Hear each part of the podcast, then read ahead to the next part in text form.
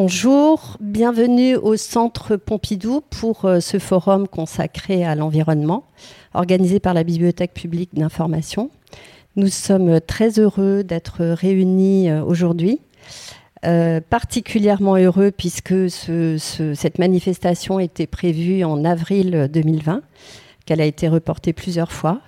Et nous, nous remercions toutes les intervenantes et les intervenants de, s'être mobilisé pour, pour être là euh, ce week-end, euh, aujourd'hui et demain, euh, pour, faire, voilà, pour y participer.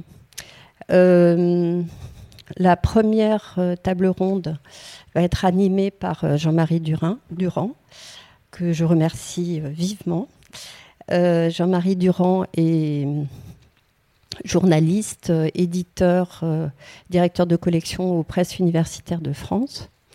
Euh, mais auparavant, c'est Hervé Le qui va faire la conférence inaugurale. Hervé Le est climatologue, professeur à Sorbonne Université et membre de l'Académie des sciences. Il est aussi le conseiller scientifique de ce forum. Et voilà, je lui passe la parole. Voilà, donc je vais faire un, exposé général. Je pense que c'est quelque chose qui est, euh, important aujourd'hui. On, est dans une phase de transformation vraiment de la problématique euh, climatique qui me paraît extrêmement euh, importante à bien, à bien concevoir et à bien comprendre. Donc c'est ce que je vais essayer de faire en une... enfin, entre une trentaine de dans une trentaine de minutes, mais en laissant aussi de la place ensuite à, des questions pour ceux qui le, qui le souhaiteront. Voilà, donc en fait, euh, j'ai intitulé euh, cet exposé euh, Climat de, nouveaux enjeux, parce que ces enjeux sont réellement des enjeux qui se dessinent aujourd'hui de manière très, très différente de ce qu'elles étaient il y a quelques années. Je vais essayer de, regarder cette histoire dans une perspective assez, assez large. Donc je vais commencer des, temps anciens et puis par définir ce qu'est le, le, climat, parce que c'est quelquefois des choses qui ne sont pas très bien comprises. Donc j'ai commencé par dire intitulé cela Une histoire ancienne. Et cette histoire, c'est une histoire qui commence avec euh, l'époque grecque. Hein, je crois que la, la vision que l'on avait d'une planète qui est ronde, les Grecs savaient qu'elle était sphérique, hein, savaient que le rayonnement qu'on reçoit du Soleil, vous voyez le Soleil en petit à, droite, mais en fait le Soleil est énorme par rapport à ce que l'on est, euh, c'est quelque chose qui était aussi euh, bien compris. Les, rayonnements solaires sont des rayonnements qui balaye les, hautes, latitudes de manière euh, un petit peu euh, légère, c'est-à-dire qu'il fait plus froid dans les hautes latitudes parce que euh, le rayonnement solaire se disperse sur une surface très grande. Il fait au contraire plus chaud près de l'équateur parce que le, même rayonnement solaire s'intègre sur une, surface plus petite. Et, donc, euh, cette idée du, système climatique, c'est quelque chose qu'on peut faire naître avec l'idée du climat tel que les Grecs l'avaient désigné. En fait, le mot climat désigne en, grec l'inclinaison des rayons solaires sur la sphère terrestre. Alors c'est quelque chose qui a, qui, a donné donc euh, non seulement un nom, mais aussi une manière de, penser euh, ce qu'est le, climat comme étant un, lieu dans lequel on regarde les choses de, manière un petit peu à, longue échelle, en, regardant ce que sont les enjeux euh, dans, un contexte très large. D'ailleurs, ce contexte n'était pas complètement connu du temps des Grecs. L'idée qu'une partie de la sphère terrestre euh, qui était inconnue pouvait ressembler à, la sphère terrestre euh, du, Nord, à l'hémisphère terrestre du Nord, quelque chose qui est venu aux Grecs parce qu'ils aimaient les, symétries, les mathématiques, et que pour eux c'était naturel de penser que au sud de l'équateur, il y aurait quelque chose qui ressemblerait au monde du nord de l'équateur qu'ils connaissaient bien. Alors cette vision de ce qu'est euh, le climat, donc une vision un petit peu statistique, un petit peu à longue échelle de, temps de, ce qu'est le, climat, de ce qu'est la vision que l'on a de la sphère terrestre, c'est quelque chose qui a effectivement marqué euh, une période extrêmement longue. En fait, euh, au XVe siècle, on était encore en train d'utiliser ces, notions hein, de, climat qui, venaient des Grecs pour définir ce, système climatique. Alors, ce système climatique, on, le, regarde parce qu'aujourd'hui de manière très différente. On, sait, et même si la, langue grecque est toujours euh, très présente dans la manière dont on définit tout, euh, tout, ce qui fait les, les, sous-ensembles d'un système climatique beaucoup plus large, ce que l'on voit, c'est qu'on a un système qui contient des, fluides, de l'eau, euh, on parle d'hydrosphère, de l'atmosphère qui a gardé son nom, au-delà de ça, ces fluides-là sont, très mobiles, ce qui fait une différence avec les planètes qui sont voisines de, la nôtre. On a aussi euh, des, continents, avec des continents qui euh, hébergent maintenant une, la végétation et, le vivant. Le vivant, c'est comme d'abord construit dans, les océans, mais il a émigré sur les, continents de manière forte. On parle de biodiversité pour tout ce qui est lié à ces activités euh, euh, biologique et, à, tout ce qui est présence du vivant depuis très longtemps sur la planète Terre. Alors, ce qu'on appelle climat, et ce que j'aime, enfin, c'est toujours un choix sémantique qui peut être euh, euh, discuté, mais pour moi, le climat, c'est la statistique des, états du système climatique. On a un système climatique qui est euh, fait d'influences multiples. Et ce que l'on va regarder, c'est effectivement comment ce système climatique peut euh, évoluer, mais évoluer non pas du jour au lendemain, comme on le fait pour la météo, évoluer dans des perspectives qui sont beaucoup plus larges. Alors, ce que l'on va faire est néanmoins quelque chose d'un petit peu limité à la présence actuelle.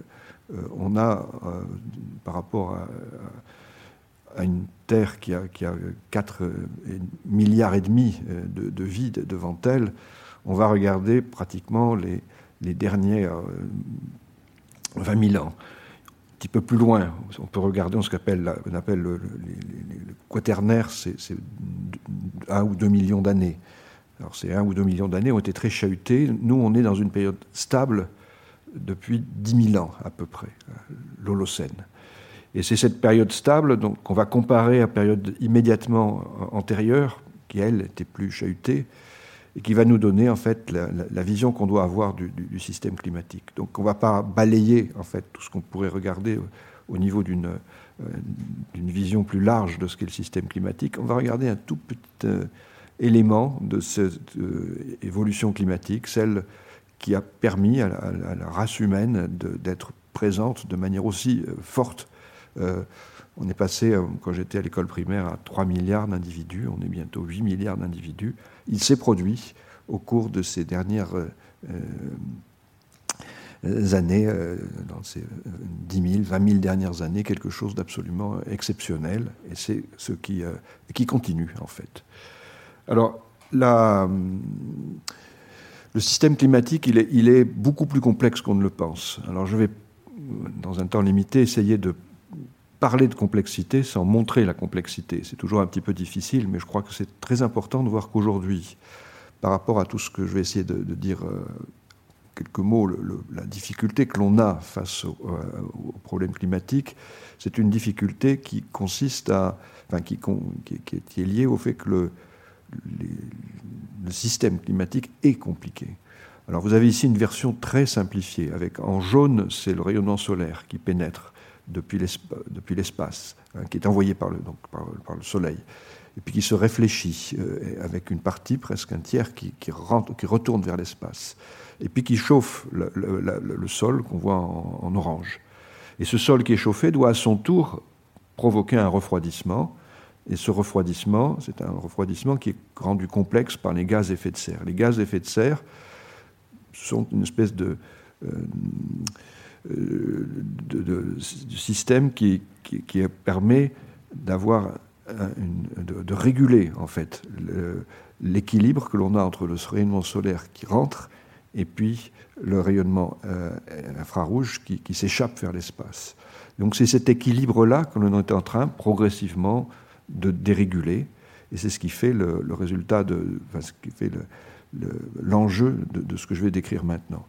C'est un enjeu compliqué. Il y a des dizaines de gaz à effet de serre dans l'atmosphère. Il y a des, euh, euh, des manières multiples d'agir sur le, bilan radiatif de la planète. Donc, aujourd'hui, on a une vision qui s'est euh, beaucoup simplifiée dans les médias. Le système climatique apparaît comme quelque chose de vraiment très simple. Et c'est vrai que dès qu'il s'agit de regarder pourquoi ça change, comment ça change, et euh, de manière générale, dans ce qui est aujourd'hui l'alerte climatique, on est confronté à des choses qui, peuvent se dire avec des mots simples. Dès qu'on va essayer de toucher à l'espace des solutions, on va tomber sur des problèmes qui sont beaucoup plus compliqués. Et c'est ce passage de l'alerte à l'action qui est aussi un passage de la simplicité à l'action qui fait aujourd'hui, je crois, toute la, difficulté que l'on a, euh, c'est-à-dire en difficulté, l'incapacité que l'on a à agir dans le sens qu'il faudrait.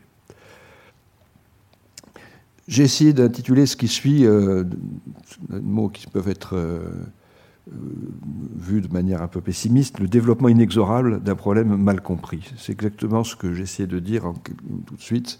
On est face à une situation qui évolue, qui évolue sans, de manière souvent un petit peu souterraine, sans que les gens en prennent compte, et qui est devenue très différente dans les 50 dernières années. Moi-même, j'ai 30-40 ans sur ces problèmes climatiques. J'ai vu les choses changer de manière extrêmement forte et je vais essayer d'en rendre compte maintenant. Alors, pour en rendre compte, il faut dire un mot des outils. Ce qui a permis de euh, comprendre comment le système climatique évoluait, ben, c'est avant tout euh, des, outils. Le système climatique, on l'a vu évoluer d'abord parce qu'il y a eu une capacité à, mesurer le CO2, ce gaz qui empêche la planète de se refroidir.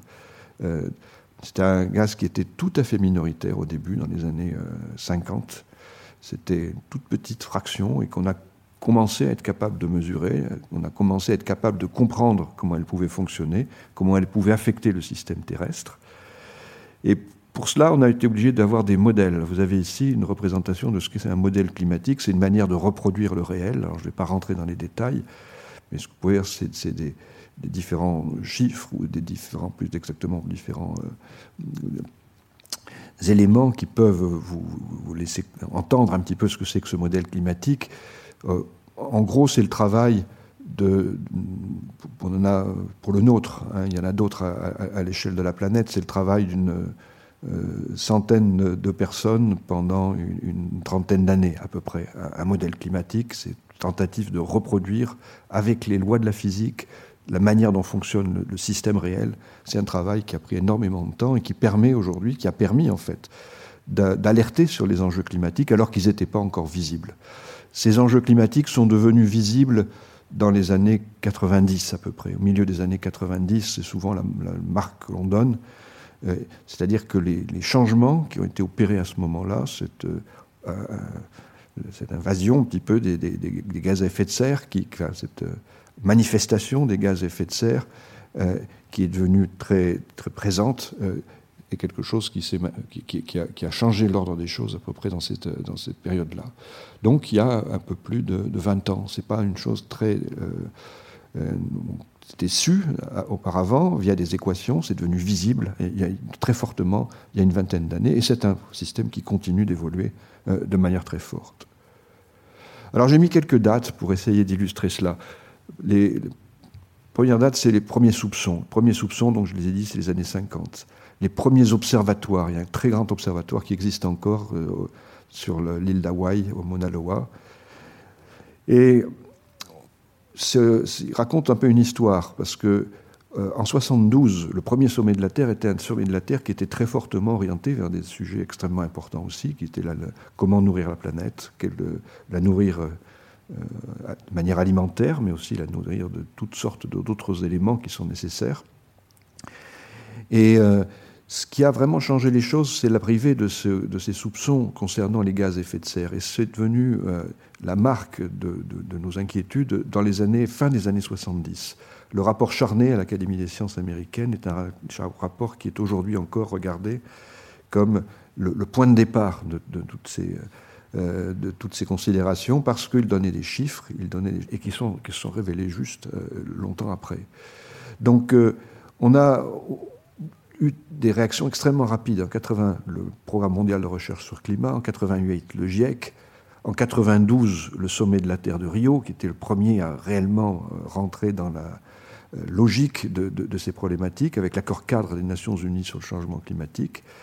Et puis après, j'ai parlé du, du, protocole de Kyoto, qui a mis beaucoup de temps à se faire, de l'accord de Paris, qui a mis aussi beaucoup de temps à se faire.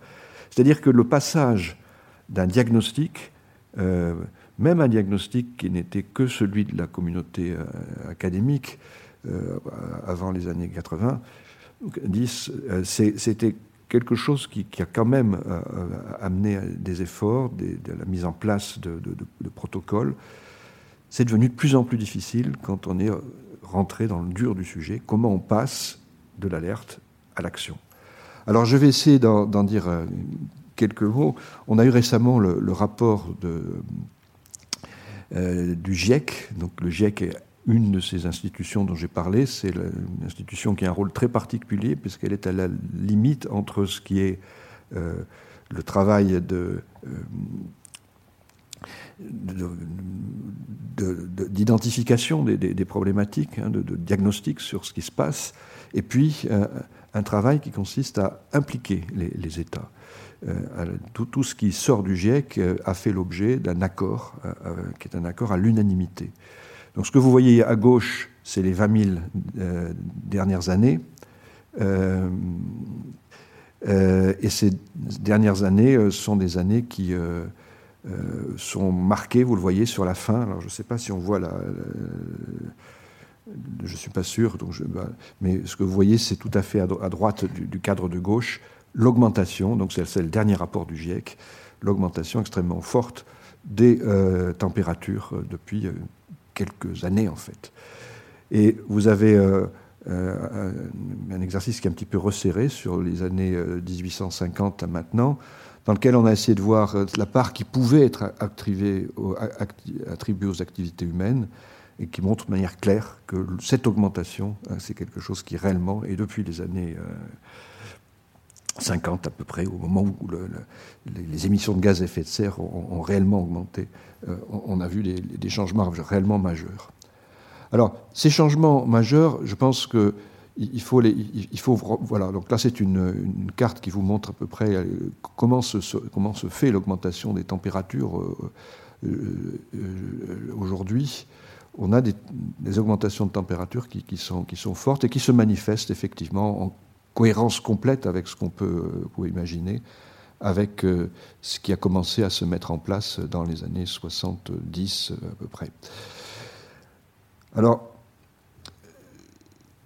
il y a plusieurs aspects de ce changement climatique qui méritent d'être, sur lesquels on, doit insister. Première chose, c'est que les, gaz à effet de serre, et je vais montrer un vidéo juste après, les gaz à effet de serre sont des gaz qui restent présent longtemps dans l'atmosphère. On parle euh, d'une demi-vie d'un siècle pour le CO2, qui est le principal de, ces gaz à effet de serre. Euh, donc quelque chose qui va durer, qui engage le futur de manière forte. Mais à, l'échelle de la planète, ce futur, il est engagé de manière euh, commune par l'ensemble des pays de la planète, parce que le mélange de ces gaz se fait de manière extrêmement rapide. Donc ce que vous voyez ici, c'est la part de chacun des gaz. Au-dessus de nos têtes, si vous voulez, on, a euh, aujourd'hui dans le ciel de Paris quelque chose qui est à peu près en, phase avec cela, c'est-à-dire peut-être 1% de gaz à effet de serre produit en, France, euh, une, part, beaucoup plus grande en Chine, dans les États-Unis, et puis des, pays qui sont des pays qui sont en émergence et qui émettent maintenant aussi de plus en plus de gaz à effet de serre. Donc euh, une situation qui est très largement évolutive, et pas seulement pour ce qui se passe en France, même si l'on en sent les, résultats en France. Alors, ce qui fait euh, l'importance de, ces gaz et de ce, c'est pas seulement le réchauffement euh, en, tant que tel, c'est aussi le fait que ces gaz sont à l'origine de toute notre économie euh, euh, en, termes euh, d'énergie. Hein. donc 80% de l'énergie que l'on produit aujourd'hui, pas celle que l'on consomme nécessairement, mais en tout cas celle que l'on produit, ce sont les, émissions de gaz à effet de serre qui les font. Donc un, double effet qui est un effet absolument considérable et qui demande là aussi un passage à l'acte très difficile parce qu'il se situera nécessairement au niveau international. Alors, Je voudrais juste montrer, pour, bien peut-être marquer un peu ce que, veut dire ce, passage à l'acte, la complexité qui le, qui le sous-tend, c'est. et alors, je ne sais pas comment. peut-être comme ça. Non, c'est passé. Donc là, il y a un petit, film qui, vous montre la, manière dont le, le, CO2 est, mélangé par l'atmosphère. Bon, je, le montrerai peut-être à la fin, mais c'est un, un, diaporama qui montre vraiment comment les, gaz à effet de serre se répartissent de manière extrêmement rapide sur l'atmosphère et qui vous donne aussi à comprendre la, complexité des circulations atmosphériques. Alors, je vais passer à, quelque chose d'un petit peu euh, associé, c'est dans cet espace des solutions, qu'est-ce qui est aujourd'hui possible? Donc la, définition des possibles est quelque chose d'extrêmement euh, important et qui est extrêmement euh, évolutif, évolutive. Vous avez dans le rapport du GIEC, qu'on appelle rapport 1.5, qui a été fait après l'accord de Paris, hein, l'accord de Paris nous demandait à, voir dans quelle mesure il était possible de réduire les émissions de gaz à effet de serre en dessous euh, d'un réchauffement limité à, enfin, avec un effet de réchauffement qui soit limité à 1,5 degré. Et euh, le, GIEC a essayé de faire ce travail au mieux pour donner les conditions hein, de, ce, qui, encadrerait un, tel, euh, une, telle euh, action. Alors, le, premier scénario, le scénario P1, P2, P3, P4, il y a beaucoup plus de scénarios possibles quand on regarde les choses. Mais c'est les, quatre scénarios emblématiques. Hein. alors, c'était le, GIEC dans, c'est trois groupes du GIEC pour ceux qui connaissent. Donc il y a à la fois les aspects physiques, chimiques, biologiques, euh, sociologiques qui étaient pris en compte, sociologiques un peu moins. Euh, et ce que vous voyez, le premier scénario, c'est vraiment de réduire les émissions de gaz à effet de serre d'un coup. Euh, d'un coup, ça veut dire que ces gaz à effet de serre se stockent, hein, ils sont émis, ils sont, ils sont, stockés. ensuite, c'est d'arriver à, avoir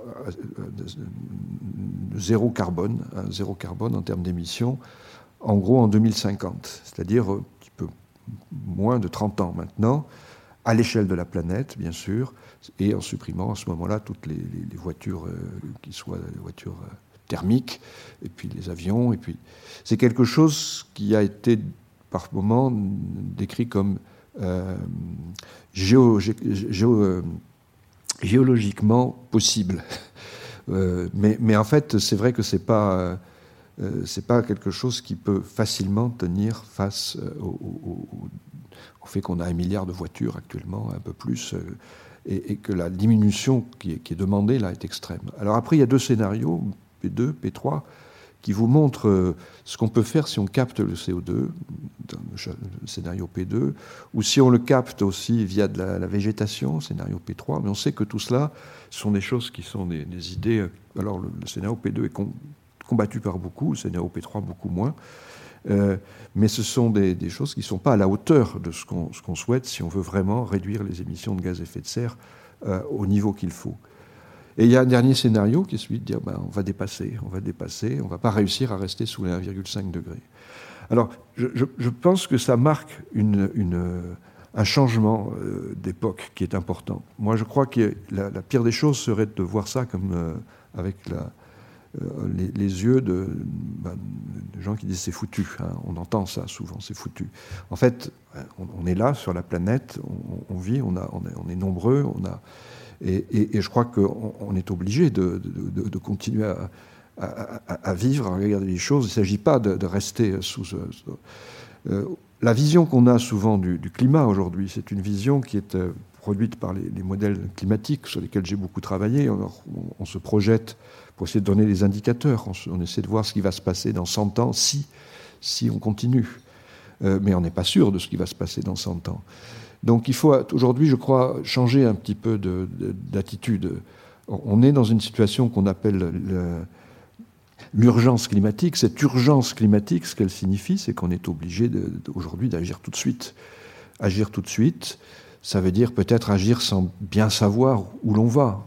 Mais bien savoir où l'on va, c'est pas très grave si on est à peu près dans, dans les bonnes dimensions, dans les bonnes routes à suivre pour le futur.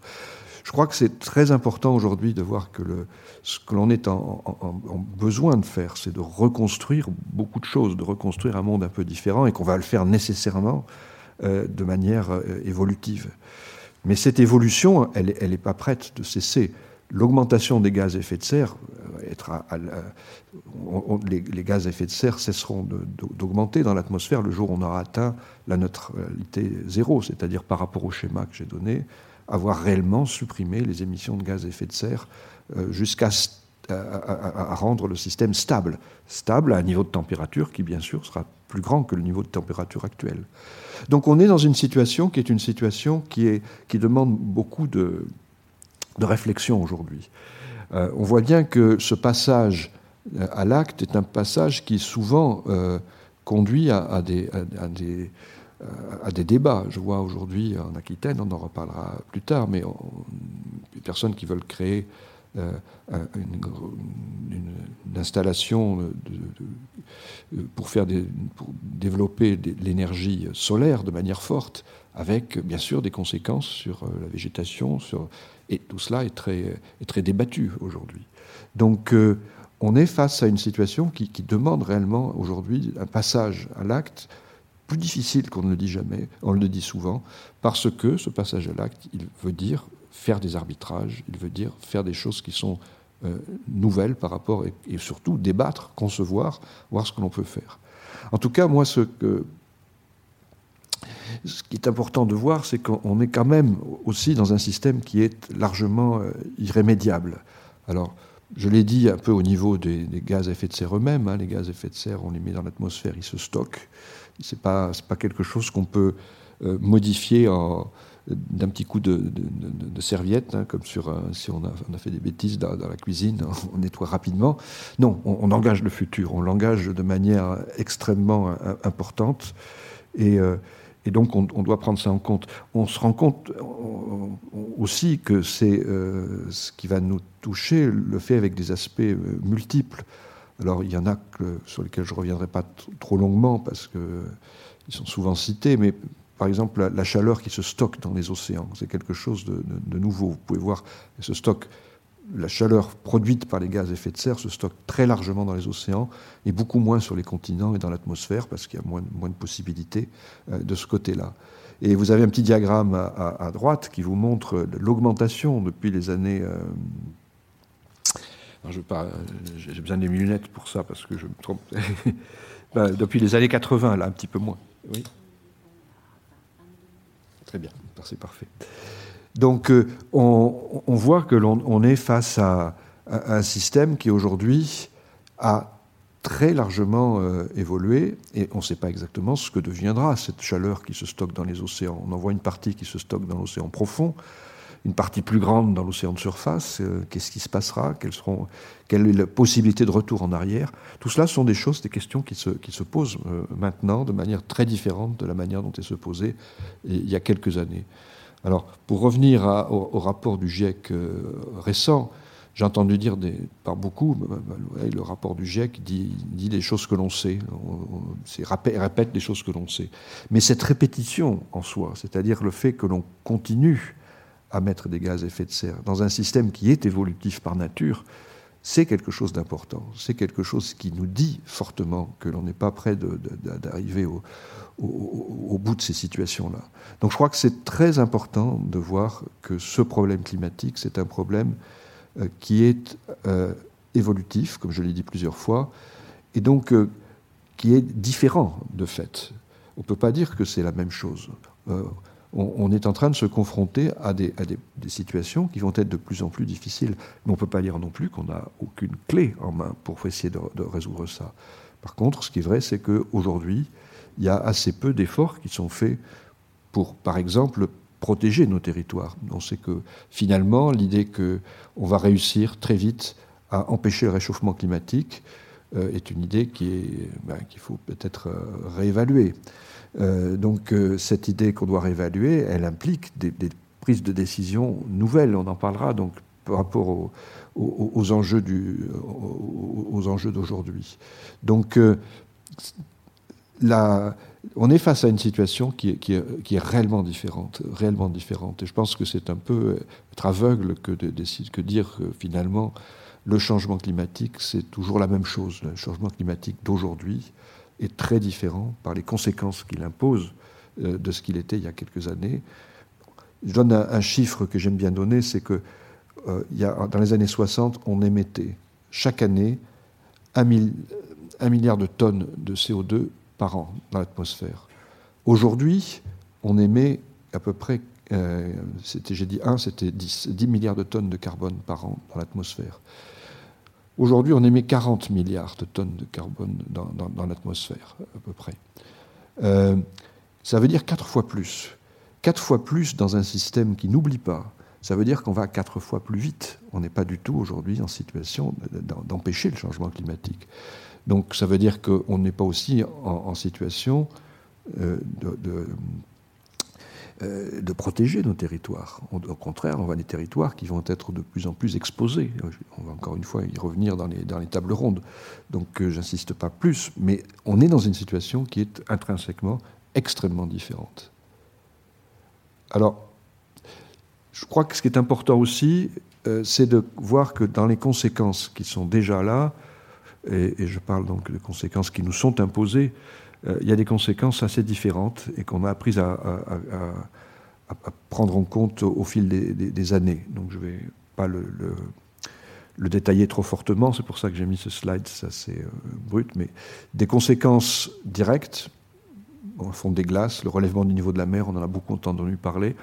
L'impact sur la faune et sur la flore, c'est quelque chose qu'on cite moins souvent, mais qui est extrêmement important.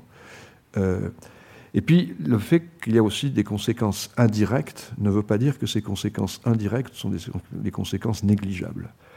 Euh, les conséquences indirectes, elles sont très souvent, par exemple, liées au cycle de l'eau. Le cycle de l'eau, c'est un cycle qui peut sembler en, phase euh,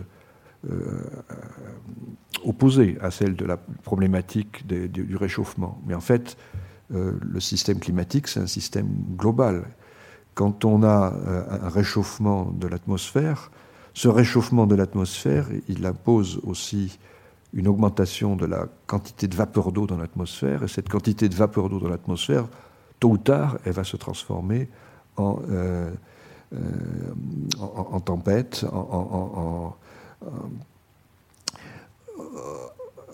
l'eau va, généralement se se condenser rapidement et donner lieu, donner lieu à, toutes sortes de, conséquences qui sont euh, on a des cyclones, dans le cas les pires, mais aussi euh, des, inondations extrêmement fortes, des, paysages qui sont euh, impactés parce qu'on a des glissements de terrain. Enfin, il y a énormément de choses qui peuvent être les conclusions indirectes, mais pas si fortement indirectes que cela, de ce que sont euh, les, changements climatiques aujourd'hui. Il y a dans ces, dans, ces, changements, il y a des changements qui se cheminent de manière un peu euh, souterraine, inconnue. Le, réchauffement, c'est quelque chose qui se fait année après année. Euh, petit à petit, on, émet des gaz à effet de serre et petit à petit, les choses changent. Mais les conséquences peuvent être extrêmes. On a effectivement aujourd'hui des conséquences qui sont des conséquences dont on mesure beaucoup mieux, et c'est un des éléments du, dernier rapport du GIEC, le fait que euh, ce sont des, euh, des, éléments euh, qui sont réellement causés par les activités humaines. on a mis beaucoup de temps à en, être, en avoir la preuve, je crois que tout le monde l'imaginait, mais enfin, cette, preuve, elle, elle, vient petit à petit, tout simplement parce que on a un peu plus de recul, et donc statistiquement, on peut montrer que euh, ces changements sont des changements qui sont réellement euh, liés euh, à, nos actions. des choses dont je ne vais pas vraiment parler parce que c'est il y a des tables rondes qui sont prévues, hein, donc, mais je vais juste faire un tout petit, petit coucou avant cette table ronde. Moi, je vais parler de, de, la région aquitaine parce que c'est la mienne. Ce que, ce que, je voudrais surtout dire, c'est qu'il il y a un lien très fort entre ce que je viens de dire et puis les territoires. Les territoires ont besoin d'être protégés ils ont besoin d'être protégés. On a les moyens de les protéger parce qu'on comprend à peu près comment le système climatique euh, euh, évolue. En particulier, les émissions de gaz à effet de serre de ces dernières décennies, des 20 dernières années, construisent le climat des 20 prochaines années. Et c'est une construction à laquelle on n'échappera pas. Donc il y a des choses qui sont irrémédiables, qui vont affecter plus qu'ailleurs les territoires ou les populations. Donc je crois que c'est très important d'avoir cela en tête, et on y reviendra tout à l'heure. Alors, je vais du coup passer assez directement à ce que sont pour moi les, quelques éléments importants quand on parle de, changement climatique. Alors, je l'ai fait beaucoup en pensant au, territoire, mais c'est quelque chose qui a une valeur aussi, je pense, assez, globale. Et euh, la première chose, c'est que on est aujourd'hui peut-être le, seul, euh, enfin certainement les seuls animaux sur cette planète qui sont capables d'anticiper sur une période de 20 ans ce qui va se passer. Et cela demande pour ça un suivi actif de ce qu'est notre environnement, ce qui n'est pas vraiment le cas. Tant qu'il n'y a pas ce suivi actif, cette capacité à aller regarder dans le détail ce qui peut se passer après une tempête, après, c'est des choses qui ne nous permettront pas euh, de, rentrer vraiment dans le domaine de l'action.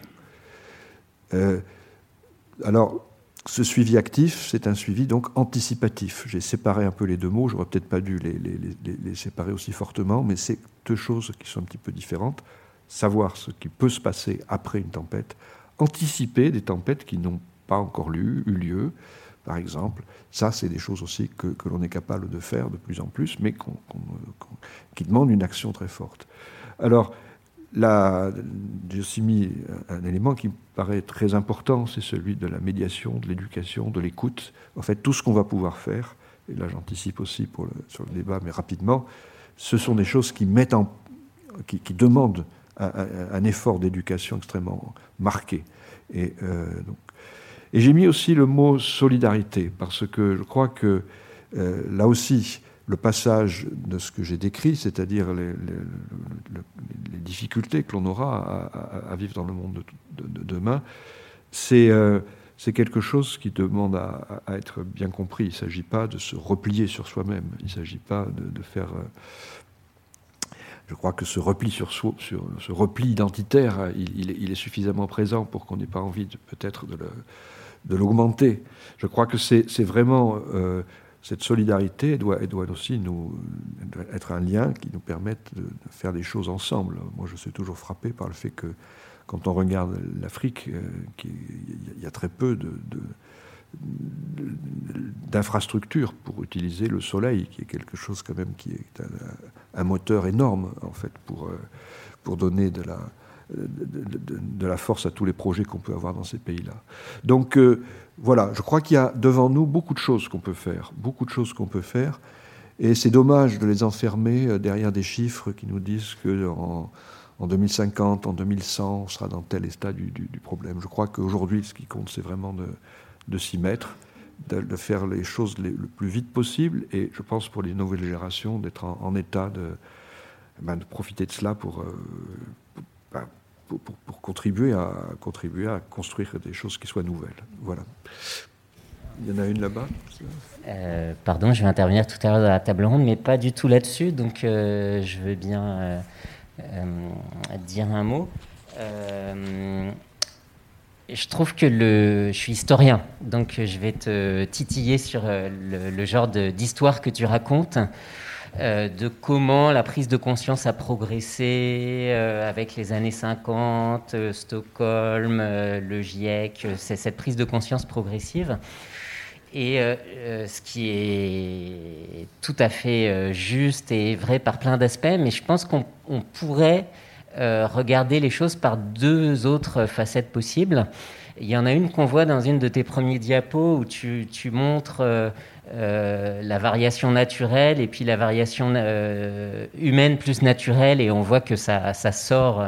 Et on voit aussi qu'il y a un moment euh, vers les années 50 à 70 où il y a un léger refroidissement du climat, en tout cas dans l'hémisphère nord, qui fait que bien que l'effet de serre soit connu depuis la fin du 19e siècle, bien qu'il y avait les premiers soupçons dont tu parlais dans les années 50, euh, ça a fait que cette alerte-là des années 50, elle a eu plus de mal à être prise au sérieux parce que les mesures de température objectives euh, qui étaient le plus souvent dans l'hémisphère nord, elles montraient plutôt une stagnation ou un léger refroidissement.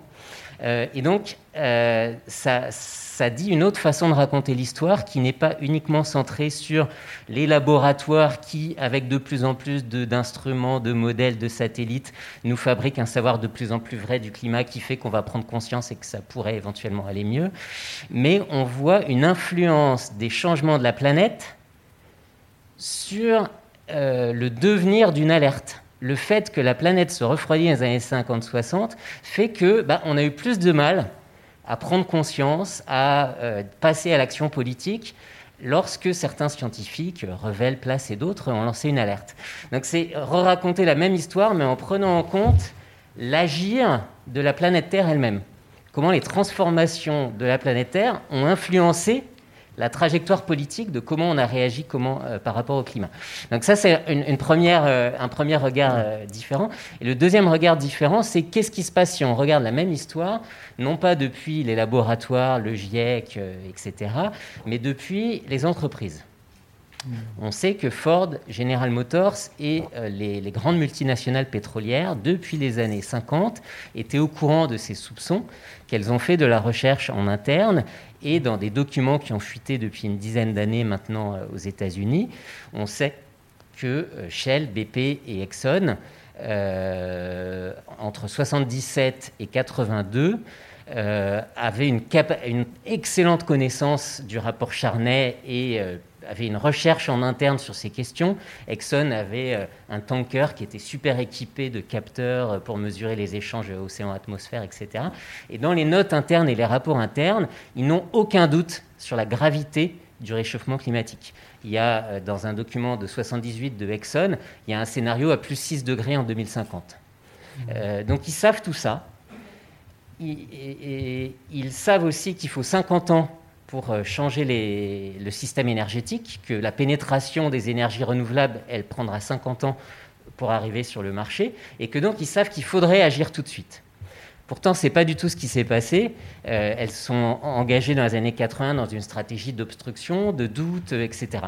Et donc, qu'est-ce que ça fait si on complexifie ton histoire par ces deux éléments, l'élément naturel et l'élément, euh, disons, politique des jeux d'acteurs? Si on en est arrivé là, si les alertes euh, des années 50 et 70, le rapport Charnay, n'ont pas provoqué l'action politique, euh, c'est aussi parce qu'il y a un certain nombre d'acteurs qui ont résisté, qui ont bloqué, qui ont développé des stratégies euh, de, blocage. Alors, il y, a beaucoup de choses à dire. Je vais essayer de là-dessus. D'abord, effectivement, quand on a un petit peu de temps, on est obligé de simplifier cette histoire, et c'est un peu ce que j'ai fait. Euh, en, essayant surtout de regarder, euh, moi je suis enseignant, je suis très frappé par la, difficulté qu'on a de faire passer des messages euh, qui soient des messages à la fois négatifs sur les aspects un peu qui viennent d'être dit, et puis, des aspects par rapport aux étudiants, ils donnent quand même l'envie de, faire des choses. Et, je crois qu'il y a beaucoup de choses à faire. Donc pour, pour ce qui est de, de, cette histoire, alors j'ai J'écris un chapitre pour un livre anglo-saxon, mais euh, assez long avec euh, une collègue, Claire Vieille, sur, sur la manière dont sont, dont sont nées les choses. Alors, il y a quand même un point à, voir, c'est que effectivement, le, euh, les, problèmes climatiques ont commencé avant, la perception qu'on en a eu a commencé avant on, cite toujours, alors une personne dont j'ai toujours du mal avec le nom, de temps en temps il vient, de temps en temps il vient pas, mais qui était un Suédois, euh, dont vous allez dire le nom éventuellement, qui, a, vraiment fait des premiers calculs sur ce que pouvait être le, réchauffement climatique dans le début des années, euh, au début du XXe siècle, et euh, enfin du XIXe, début du XXe. Lui voyait le changement euh, lié aux, gaz à effet de serre comme quelque chose de positif. Pourquoi? Parce qu'à l'époque, il avait calculé que pour avoir un réchauffement important de la, planète, euh, au rythme où on émettait des gaz à effet de serre, il fallait à peu près 3000 ans. 3000 ans, c'était pour lui quelque chose qui allait être en, phase avec la prochaine glaciation et nous protéger de la prochaine glaciation. Donc euh, c'est c'est difficile d'attribuer à ces périodes aussi longues la, paternité d'une alerte sur ces problèmes-là. Ensuite, effectivement, c'est vrai qu'il y a eu euh, tout un moment où euh, plusieurs choses sont venues se, superposer. Le, fait que dans les années 50, euh, quand on a commencé à regarder Mauna Loa ce qu'étaient les, émissions de gaz à effet de serre, à l'époque, on avait juste les premiers instruments qui permettaient de savoir que le CO2 pouvait augmenter éventuellement et qu'on allait pouvoir le, pouvoir le, euh, le, calculer, calculer la quantité de CO2 en plus dans l'atmosphère. Donc c'était des choses qui étaient très euh, qui étaient anticipées, qui étaient basées surtout sur des, calculs euh, numériques et qui, ont, qui, ont, mis de ce point de vue-là un petit peu de temps à, à, être prises au sérieux. Moi, je suis toujours frappé quand même, on parlait de, de euh, à l'époque de Charnay, les émissions quand même étaient très faibles par rapport à ce que sont aujourd'hui. La, partie de plateau dont on parle là, qui, est le fait qu'il y, a eu une, sorte d'hésitation sur, sur quelle était l'ampleur du, réchauffement climatique, parce que justement dans les années 60, 70, on ne voyait pas grand-chose en fait il y a une interprétation qui est, euh, qui est avant tout celle de, de, fait qu'il y a eu deux impacts l'impact des aérosols, des poussières, et puis l'impact des, des, gaz à effet de serre. Et les poussières ne restent pas longtemps dans l'atmosphère, les gaz à effet de serre restent longtemps dans l'atmosphère. Et on n'est pas certain que ça soit passé absolument comme cela, mais en tout cas, il y a beaucoup d'indices qui montrent que c'est une possibilité. Le fait qu'on a eu effectivement une espèce de, querelle entre les, gens qui pensaient surtout au, rôle très important de la, qualité de l'air et, des, poussières qu'on met dans l'atmosphère, qui sont des problèmes qui refroidissent, et puis il y a un réchauffement, un réchauffement lié aux gaz à effet de serre. Et puis à un moment donné, les, gaz à effet de serre, comme ils sont cumulatifs, comme ils se stockent dans l'atmosphère, ils produisent un effet beaucoup plus important. Alors, ça n'empêche pas qu'il y a eu effectivement euh, des, lobbies, qu'il y a eu effectivement des, actions qui ont été prises dans, le monde, euh, euh, américain et dans des parties, dans des régions particulières des États-Unis en, particulier, parce que c'est plus un certain nombre de lobbies effectivement que l'Amérique qu'il faut mettre en cause à, ce stade-là, euh, c'est des choses qui ont, joué un, rôle euh, important. Euh, quand on regarde un petit peu en détail la manière dont se sont faits les, débats sur ce point critique, agir maintenant ou faire un, comité comme le GIEC, on peut voir qu'il y avait des deux côtés des gens qui avaient envie d'un comité comme le GIEC. Donc c'est un tout petit peu plus compliqué, mais c'est vrai qu'il il, il, aurait pu se faire des choses euh, euh, un peu plus fortes à cette époque-là. Il faut voir quand même que le rapport, du, le rapport Charnay, hein, que j'ai lu ben, souvent, c'est un, livre de chevet pour, pour toute notre communauté, c'est 78, 79, et Charnay malheureusement meurt deux ans après. C'est un, un, livre qui, qui vous donne c'est un, je crois que c'est 20 pages, quelque chose comme ça. Donc c'est pas, c'est pas, c'est pas avec ça qu'on peut tout, changer, tout, chambouler. Il a fallu qu'il y ait, d'autres études après. C'était le rôle justement du GIEC. Et, beaucoup de gens pensaient qu'il fallait ce, rôle du GIEC, euh, ce qui n'aurait pas dû empêcher le fait de, prendre des actions euh, dès cette époque-là. Voilà, ça, je dirais que c'est c'est juste pour nuancer, si vous voulez. C'est pas pour, euh, changer les choses, mais, c'est pour nuancer un petit peu. Moi, dans mon propos, ce que je voulais, c'est, montrer que il y, a vraiment des difficultés qu'on peut pas aujourd'hui euh, traiter ces problèmes-là comme s'ils étaient simples. Ils ne sont pas simples, et on voit bien que moi, je vois, j'ai cité l'exemple de la région Aquitaine, on reviendra, mais euh, il y, y, a des gens qui sont tous des Verts et qui sont pas du tout d'accord sur ce qu'il faut faire aujourd'hui, là, euh, très concrètement, sur, sur, des, sur des territoires euh, de la, région Aquitaine, et qui nous demandent, parce qu'on donne un climat qu'on a mis en place, euh, qui nous demande de faire partie des, des, des groupes de, qui, qui, vont arbitrer ces choses-là. Et c'est donc Jean-Marie Durand qui va présenter deux invités qui se joignent à Hervé Le Anne-Caroline Prévost et Christophe Bonneuil. Bonjour à tous. On m'entend là? Ouais. Euh, bah oui, là c'est le deuxième temps de, cette rencontre aujourd'hui. On va prolonger le, débat et, essayer de l'élargir un petit peu. Après la très belle présentation d'Hervé Letreux, on va avoir peut-être euh, une autre manière d'analyser le problème avec une, deux perspectives un peu différentes euh, qui viennent en partie des sciences sociales. Avec Christophe Bonneuil, donc on, on vient déjà d'écouter, qui est donc historien euh, qui est un spécialiste de l'histoire environnementale, des sciences et des techniques. Il avait notamment d'ailleurs euh, publié dans une, dans, au Seuil en 2015, Une histoire des sciences et des savoirs, le troisième volume, je crois, avec Dominique Pestre, qui était une, grande, une grande somme comme ça de recherche sur l'histoire. Et puis, il est également et surtout enfin en tout cas pour la rencontre d'aujourd'hui, directeur d'une collection au seuil qui s'appelle euh, Anthropocène, qui est une collection hyper importante qui a été créée il y a près de 10 ans maintenant, en 2013 je crois, euh, qui est euh, finalement une, collection qui a mis comme ça au, cœur du débat public toutes ces questions autour du réchauffement climatique et de l'Anthropocène. Il avait écrit, ce qui était le premier livre je crois de cette collection à l'époque avec Jean-Baptiste Fressoz, l'événement Anthropocène, qui était un mot encore à l'époque encore un peu mal connu du public et qui aujourd'hui évidemment euh, sature, j'allais dire, les débats euh, euh, autour de toutes ces questions-là. Donc avec lui, on aura une perspective un peu différente. Et puis à mes côtés une autre chercheuse, qui est une biologiste, Anne-Caroline Prévost. Bonjour. Vous, vous êtes directrice aussi de recherche au Musée national d'histoire naturelle ou dans un laboratoire qui s'appelle le CESCO, le Centre d'écologie et des sciences de la conservation. Vous avez une démarche plutôt ancrée dans une sorte de forme de d'affinité élective entre la biologie et, la psychologie, des activités. Vous travaillez sur un peu la manière, sur l'interface comme ça entre la biologie et la psychologie, et vous essayez de comprendre finalement comment on peut agir sur les relations entre les, individus et la nature. Euh, et vous travaillez beaucoup sur les formes de représentation euh, de la nature et sur la crise de la sensibilité du vivant, pour reprendre une expression euh, assez en vogue en ce moment dans le champ de la philosophie, notamment avec les travaux de Baptiste Morisot qui travaille là-dessus. Voilà, sur l'histoire entre la nature et, notre histoire collective.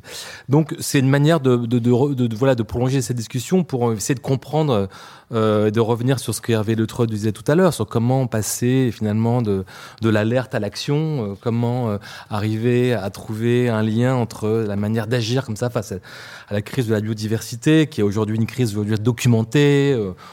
On vient de l'écouter, elle est, elle est aujourd'hui partagée par tout le monde. La question, c'est comment faire que, que ce sursaut puisse aujourd'hui s'incarner réellement dans des pratiques, dans des politiques publiques.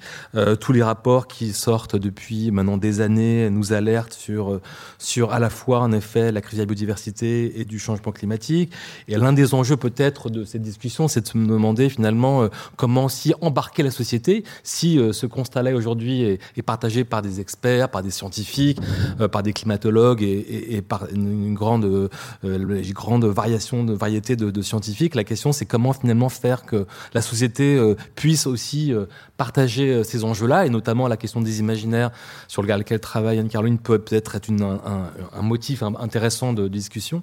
Et puis peut-être deuxième enjeu important aussi, c'est d'arriver à connecter aujourd'hui les enjeux de la biodiversité et ceux du climat, comment faire en sorte que ces, deux enjeux, j'allais dire autonomes, puissent être imbriqués. Alors peut-être on va commencer avec, avec vous, Anne-Caroline. Est-ce que vous voulez euh, nous présenter un peu, le, parce que vous travaillez, vous avez des, travaux de recherche assez, euh, j'allais dire, euh, assez originaux, en tout cas un peu décalés peut-être par rapport à, ceux des, climatologues dont on vient de parler beaucoup, mais qui, je pense, peuvent aussi éclairer d'un angle différent voilà, cette question-là. Je vous donne la parole et après Christophe prendra le relais. Que je sois devant l'ordinateur. Ouais, alors vas-y, vas-y, viens, viens, viens. Alors en fait, je voudrais commencer mon, mon intervention par un petit texte d'Ursula Le Guin, qui est autrice de science-fiction, qu'elle a publié en 1974 et qu'elle a intitulé Pourquoi les Américains ont-ils peur des dragons? Alors dans ce petit texte, elle imagine un dialogue entre un citoyen américain honnête, probe, industrieux, cultivé dans les années 70, et puis elle-même. Alors cet homme, un peu énervé, demande Mais enfin, les dragons, les hobbits, les petits hommes verts, ça sert à quoi? Et elle, elle dit bah, Ma réponse la plus sincère, c'est ça vous sert à vous faire plaisir et à vous réjouir. Ah, mais j'ai pas de temps à perdre, rétorque l'homme à ce moment-là, assez sèchement, avant d'avaler un cachet pour son ulcère et d'aller jouer au golf. Mais l'autrice, dit-elle, aurait pu répondre aussi La littérature d'imagination, ça sert aussi à approfondir votre compréhension du monde dans lequel vous vivez, votre compréhension des autres hommes et de vos propres sentiments et de votre destinée.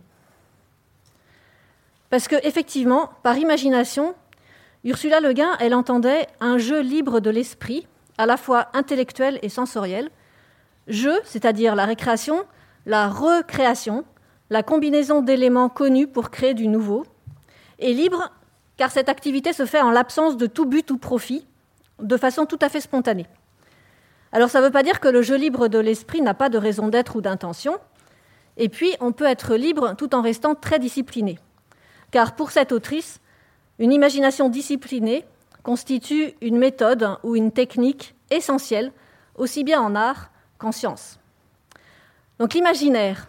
Alors quand on cite euh, Wikipédia, euh, Wikipédia dit que c'est le fruit de l'imagination, à la fois d'un individu, d'un groupe ou d'une société, qui produit des images, des représentations, des récits ou des mythes, c'est-à-dire en fait un ensemble de représentations du monde qui lui donnent du sens, une pré-scénarisation des comportements. Donc les imaginaires sociaux, ils sont relayés par des traditions orales, des œuvres d'art, ou alors dans notre quotidien, tout bêtement par des publicités. Et ils s'ancrent en nous, souvent à notre insu, et créent autant de mobiles pour nos actions futures. Alors comment se positionne la nature dans les imaginaires dominants? La nature, c'est-à-dire le vivant non humain pour moi. Enfin pour moi, aujourd'hui, maintenant, tout de suite. Donc pour répondre à cette question, j'ai regardé la place de la nature dans les imaginaires proposés par les 30 plus gros blockbusters de science-fiction. Ceux-là, ils sont tous américains. Alors, il y a trois types de nature. D'abord, la nature végétale, elle est très rare, elle est très contrôlée et elle est présente uniquement à des fins utilitaristes, hein, surtout pour se nourrir. Donc c'est le cas ici des champs de Interstellar, mais on voit aussi les jardins à la française du Capitole dans Hunger Games, les rues plantées de quelques rares arbres et les pelouses de Transformers, de Seul sur Mars ou d'Inception. Alors quand elle est moins contrôlée, la nature, elle est le plus souvent dangereuse pour les humains qui s'y aventurent. Donc ici, c'est la forêt des arènes euh, dans Hunger Games, mais vous avez évidemment la forêt des navis dans Avatar. Et il y a quand même un petit peu de nature un peu plus sauvage et bucolique, mais elle est présentée uniquement dans des scènes heureuses de souvenirs ou de romances, un peu comme une nature fantasmée de l'Éden. Alors ici, les scènes de flirt entre Anakin et Padmé dans Star Wars, mais il y a aussi les scènes de baiser entre Katniss et Gaël dans Hunger Games, ou les souvenirs de famille du héros de Inception. Alors pourtant, les écologues dont je suis hein, et les naturalistes, euh, pour ça, ce n'est pas tout à fait la même image de la nature. Alors je vais vous raconter une petite histoire naturelle. Euh, mésanges charbonnières et mésanges bleus, ici en photo, c'est deux espèces d'oiseaux qui sont très communes dans nos forêts tempérées. Elles se nourrissent d'insectes et de graines. On dit qu'elles ont un régime généraliste. Mais au moment de la reproduction, les parents nourrissent leurs jeunes principalement avec des chenilles, donc les larves de papillons. Et ces chenilles, ils vont les collecter sur des feuilles des arbres dont les chenilles se nourrissent. Pendant les 15 derniers jours de la période d'élevage des poussins, avant l'envol, donc c'est vraiment très précis pendant l'année, la demande des chenilles est très importante. Et quand les rythmes de croissance des chenilles et des jeunes mésanges sont bien calés, à ce moment-là, les chenilles sont tellement nombreuses à cette période de l'année que chaque couple de mésanges, ces tout petits oiseaux comme ça, peut élever chaque printemps environ 10 jeunes. Donc, au cours de l'histoire évolutive qui relie arbres, chenilles et papillons et mésanges, entre eux via les conditions climatiques, tout ça a évolué euh, de façon euh, à produire ce qu'on observe maintenant. Donc la température en fin d'hiver déclenche par des mécanismes différents l'éclosion des œufs des chenilles et le déclenchement de la ponte euh, des femelles mésanges. Et si tout se passe bien, les œufs pondus par les papillons l'année précédente vont éclore à une date qui permet aux chenilles qui en sortent d'émanger des feuilles encore jeunes, les meilleures pour leur croissance. Dans ces cas-là, elles vont être avoir suffisamment de, elles vont être suffisamment nombreuses et en suffisamment bonne forme pour que les mésanges puissent les prendre et les donner à leurs jeunes qui vont pouvoir grandir, etc., etc. Alors avec le réchauffement climatique, et Hervé Le l'a bien dit, les arbres débourrent plus tôt, donc les, feuilles arrivent plus tôt, les chenilles naissent plus tôt, les mésanges pondent plus tôt, mais le décalage de ces trois rythmes saisonniers n'est pas forcément le même. Ainsi, les espèces dont le rythme finit par ne plus s'accorder avec celle de leur proie ou de leur euh, nourriture ne trouvent plus assez de nourriture pour nourrir les jeunes. Et quand les chenilles grandissent trop tôt ou trop tard, par rapport aux moments où les jeunes mésanges sont là, bah, à ce moment-là, il n'y a plus assez de nourriture, les mésanges meurent et petit à petit, bah, il y a tout un cycle qui disparaît et une communauté qui se, un ensemble d'espèces qui se, met mal. Alors combien on est dans cette salle où, euh, parmi tous ceux qui m'ont écouté euh, à connaître cette histoire? Pas beaucoup, je pense. Alors qu'en en fait, elle raconte ce qui se passe tous les ans dans nos jardins, dans nos forêts, dans nos parcs. Alors pourquoi est-ce qu'on ne connaît pas tout ça? Alors une première réponse, ça vient de ce que l'épidoptoriste américain Robert Pyle avait appelé euh, l'extinction de l'expérience dès les années 80. Donc en 1993, il publiait un texte qui a été publié en 2016 dans la revue Écologie et politique, où il détaille son hypothèse euh, comme ça. Il dit Je crois que l'une des causes les plus importantes de la crise écologique, c'est le niveau de distanciation personnelle des gens avec la nature de leur quotidien. Alors effectivement, de nombreux travaux en psychologie du développement suggèrent que chaque personne se construit tout au long de son enfance en intégrant toutes les expériences vécues dans un ensemble cohérent de ce que le psychologue social Léon Festinger appelle les cognitions, donc c'est-à-dire des savoirs, des croyances, des actions, des émotions, enfin tout ce qui fait ce que nous sommes. Et cet ensemble cohérent de cognitions se stabilise au début de l'âge adulte et sert de référence plus tard aux adultes pour évaluer ce qui nous arrive plus tard dans nos vies.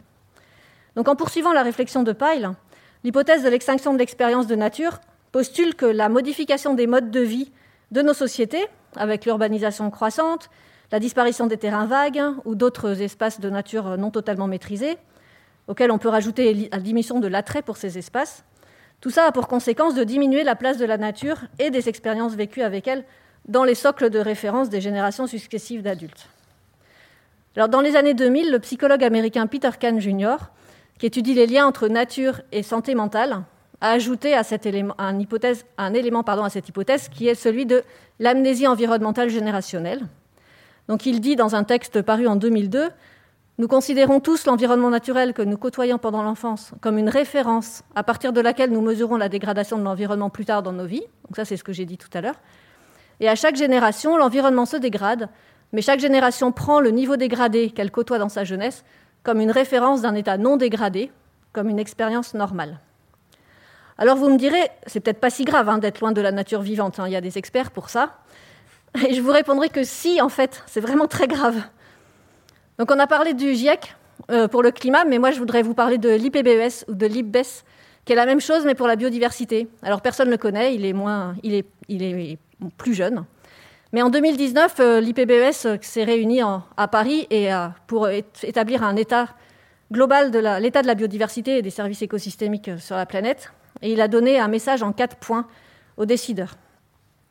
Le message B ici, enfin le deuxième point de ce message, c'était que les facteurs directs et indirects de changement de la nature et de la biodiversité se sont intensifiés au cours de 50 dernières années. Donc oui, c'est grave. En fait, la nature et la biodiversité sont en train de se dégrader et ça nous fout en l'air. Le message C, et celui-là c'était la première fois qu'il en parlait en 2019, il disait les trajectoires actuelles ne permettent pas d'atteindre les objectifs de conservation et d'exploitation durable de la nature et de parvenir à la durabilité. Les objectifs de 2030 et au-delà, les fameux objectifs de développement durable notamment, ne peuvent être réalisés que par des changements transformateurs ou des changements transformatifs sur les plans économiques, social, politiques et technologiques. Et le message D disait c'est possible. Il est possible de conserver, de restaurer et d'utiliser la nature de manière durable et en même temps d'atteindre d'autres objectifs sociétaux à l'échelle mondiale, mais en déployant de toute urgence des efforts concertés qui entraînent ces changements transformatifs.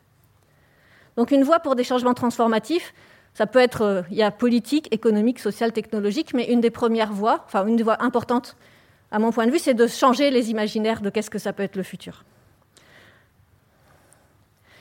Donc je reviens à, d'autres chercheurs en psychologie euh, cognitive, les chercheurs Douglas Medin et Megan Bang. Ils ont travaillé avec des enfants euro-américains et des enfants de la communauté américaine native des Mémominés qui vivent tous dans l'État du Wisconsin aux États-Unis. Alors ils ont montré dans un article paru en 2014 que ces enfants de 5 à 7 ans avaient tous le même degré de connaissance des plantes et des animaux, mais que les mémominés étaient plus capables de parler des relations entre les êtres vivants et les entités non vivantes, les nuages, l'eau, la saison, le vent, le soleil, que les enfants euro-américains. Et la même équipe de recherche a analysé plusieurs dizaines de livres illustrés pour enfants qui montrent des scènes de nature, livres créés par des auteurs et des autrices euro-américains, mais aussi américains natifs. Et leur étude montre que les dessins des livres pour enfants des communautés natives propose plus de perspectives variées sur les scènes représentées que les dessins euro-américains. Les textes associés aux dessins mentionnent plus de noms différents et spécifiques d'animaux et de plantes et décrivent plus souvent des cycles naturels, les saisons ou le temps qui fait. Comme si les personnes de culture occidentale étaient plutôt. Euh, elles sortaient les éléments de nature de leur contexte tout le temps, elles leur donnaient des attributs généraux, alors que les personnes d'autres cultures pouvaient privilégier les descriptions contextuelles basées sur les relations entre les êtres et entre les êtres vivants entre eux. Et alors, est-ce que ces deux façons sont uniquement liées à nos socles culturels et donc complètement inchangeables? Eh bien, non, ouf Donc, juste un exemple. Euh, une chercheuse contractuelle qui travaillait avec moi l'année dernière a demandé à des jeunes enfants de CP de dessiner vers de terre et un oiseau. donc, je vous donne deux exemples de dessins d'enfants de CP de 2020 en région parisienne. Un ver de terre, une, enfant euh, dessine un ver de terre et elle explique c'est un ver de terre qui mange des feuilles. Et puis un oiseau, un enfant dessine un oiseau et dit c'est un oiseau qui vole au-dessus des nuages. Ça veut dire que le dessin, c'est pas juste un élément d'une espèce qu'on sort et qu'on va mettre dans des listes. Oiseau, un ver de terre qui vit un moment et qui est en relation avec les autres êtres vivants. Donc des enfants de 6 ans en France, ils ont cette relation-là, relationnelle. Ouf Alors que faire? Alors il me semble qu'une première idée, ça pourrait être d'explorer d'autres imaginaires, ça pourrait nous, nous aider à entrer en transition. Allons voir et découvrir les imaginaires d'autres cultures. Laissons-nous imprégner par ces autres façons de représenter la nature et les relations que nous avons avec elle. Retrouvons aussi le goût des histoires naturelles des espèces qui vivent tout près de chez nous, en nous autorisant à être perméables non pas uniquement à la connaissance, mais aussi à des sensations, à des émotions, à des imaginations que nous refoulons, car nous pensons qu'elles ne sont pas légitimes dans les imaginaires modernes de ce que c'est qu'une bonne qualité de vie. Et enfin, jouons librement aussi à créer de nouveaux imaginaires, en inventant d'autres combinaisons de ce qui fait nos vies, en recréant, comme disait Ursula Le Guin.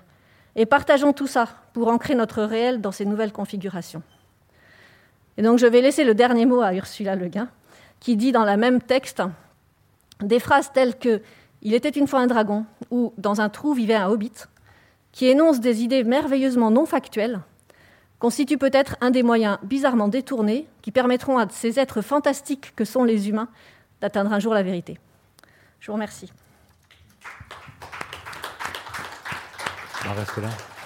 Merci Anne-Caroline. Ce que je propose, c'est que Christophe, euh, vous puissiez enchaîner, et puis on, pourra comme ça ensuite euh, organiser la discussion entre vous trois euh, après. donc, à toi, parle, c'est Christophe. Merci. Bah, je voudrais m'excuser auprès de personnes qui pourraient avoir déjà lu des choses que j'ai écrites ou m'avoir déjà entendu. Il va avoir la moitié de ce que je vais dire, qui que j'ai déjà dit plein de fois, sur de quoi l'Anthropocène est-il le nom, quelques enjeux de l'Anthropocène, c'est-à-dire l'idée que euh, au-delà de crise du climat aux crises de la biodiversité, il y a un ensemble de dérèglements euh, de l'ensemble euh, de la Terre qui est tellement large et systémique que les scientifiques ont décidé de lui attribuer finalement une valeur géologique. On n'est pas juste en train de vivre une crise écologique qui peut se régler en quelques décennies, on est en train de faire basculer la Terre d'une époque à une autre.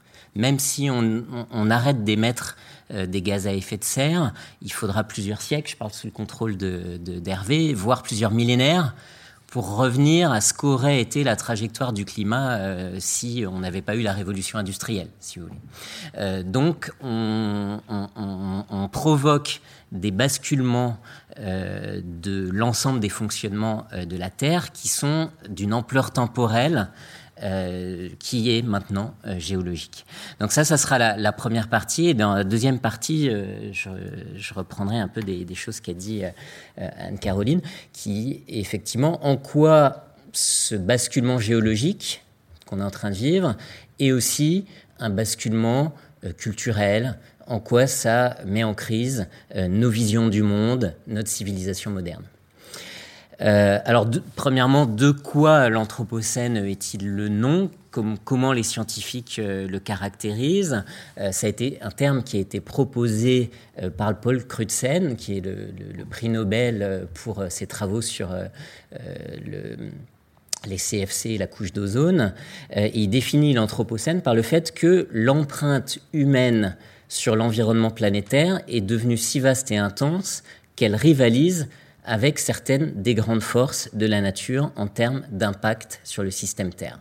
C'est-à-dire que on a appris euh, à l'école, au lycée, euh, que la géologie, finalement, c'était euh, des grandes causes extra-humaines c'est euh, les variations de l'activité du solaire euh, euh, avec des explosions sur, sur, cette, sur cette étoile qui sont variables. c'est les variations de l'orbite de la Terre autour du Soleil, c'est la tectonique des plaques, c'est des trucs tellement énormes que nous ne sommes qu'un petit insecte qui ne modifie rien à cette grande histoire de la Terre qui a des milliards d'années. C'est ça qu'on a appris. Et ce que dit la notion d'anthropocène, c'est non, ça y est, les humains sont devenus une force d'ampleur géologique au même, de, commensurable avec tous les facteurs euh, extra-humains, les facteurs dits naturels, qui jusqu'à présent ont façonné euh, l'histoire de la Terre. Euh, alors évidemment, Homo sapiens, ça fait plusieurs centaines de milliers d'années que Homo sapiens anthropise son milieu, mais Philippe Descola dit euh, l'anthropocène, c'est autre chose. C'est pas simplement l'anthropisation, c'est euh, la transformation de, des coordonnées euh, de l'ensemble des paramètres de la planète. Certains sont amusés à regarder les planetary boundaries, on regarde le cycle du carbone, le cycle de l'azote, euh, la biodiversité, euh, toute une série de paramètres. On prend le pouls de des fonctionnements de la Terre par plein d'aspects, et c'est tout ça à la fois qui bascule, ce qui fait que les, ces, ces chercheurs qui ont proposé ça nous disent on est sorti de l'Holocène. On est sorti des 12 000 dernières années de l'interglaciaire, euh, après le, dernier âge glaciaire, qui a été une période finalement relativement stable, dans laquelle le climat n'a pas changé trop vite, dans laquelle euh, la hauteur des océans a assez peu bougé. Euh, et comme par hasard, c'est dans ce contexte planétaire-là que sont apparus, qu'ont fleuri toute une série de sociétés et de civilisations humaines. Et la question de l'Anthropocène, c'est de savoir est-ce que euh, les, conditions euh, de ces euh, civilisations humaines, les conditions d'habitabilité de la planète vont pouvoir être maintenues ou pas? alors, très souvent, on caractérise ce qui nous arrive par, je, vais, je, vais, prendre quatre, quatre types d'éléments.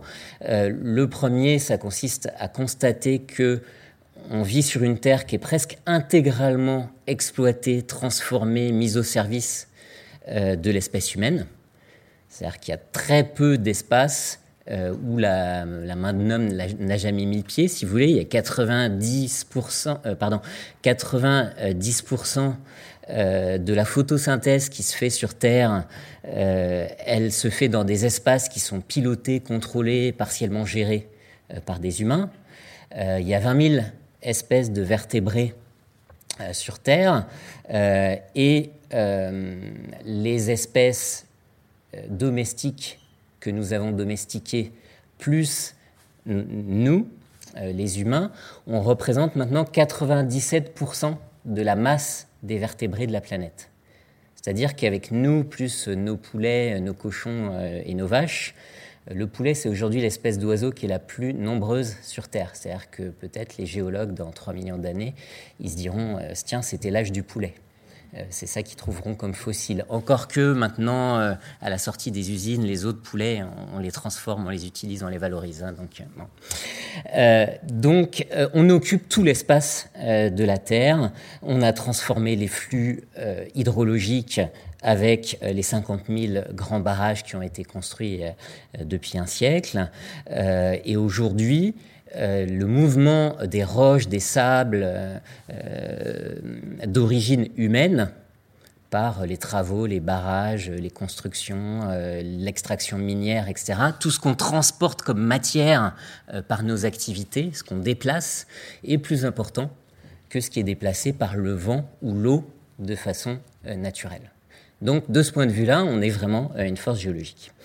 Euh, il y a également, deuxième type de paramètre, l'idée que tous les grands cycles biogéochimiques euh, sont très fortement déplacés par rapport à ce qu'était euh, la période, l'époque géologique antérieure de l'Holocène, le cycle de l'eau, le cycle du phosphore, le, rythme à laquelle le phosphore se déplace et tourne sur la planète a été multiplié par 8 euh, par rapport à, il y a deux siècles.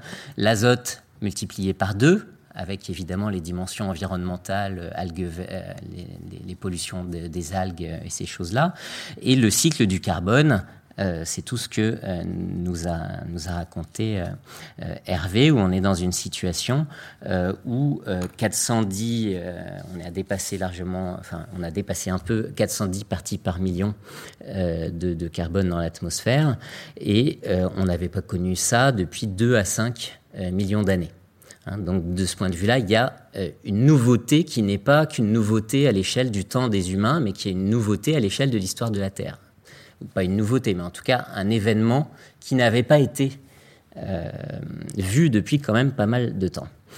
Euh, je reviens pas sur euh, les dérèglements climatiques qui serait le troisième point euh, et qui pose la question de l'habitabilité de la Terre. Euh, plus 2, plus 3 degrés euh, euh, au XXIe siècle, à, quelque part dans le XXIe siècle, c'est des centaines de millions de personnes qui sont obligées de quitter leur domicile chaque année à cause d'une catastrophe environnementale.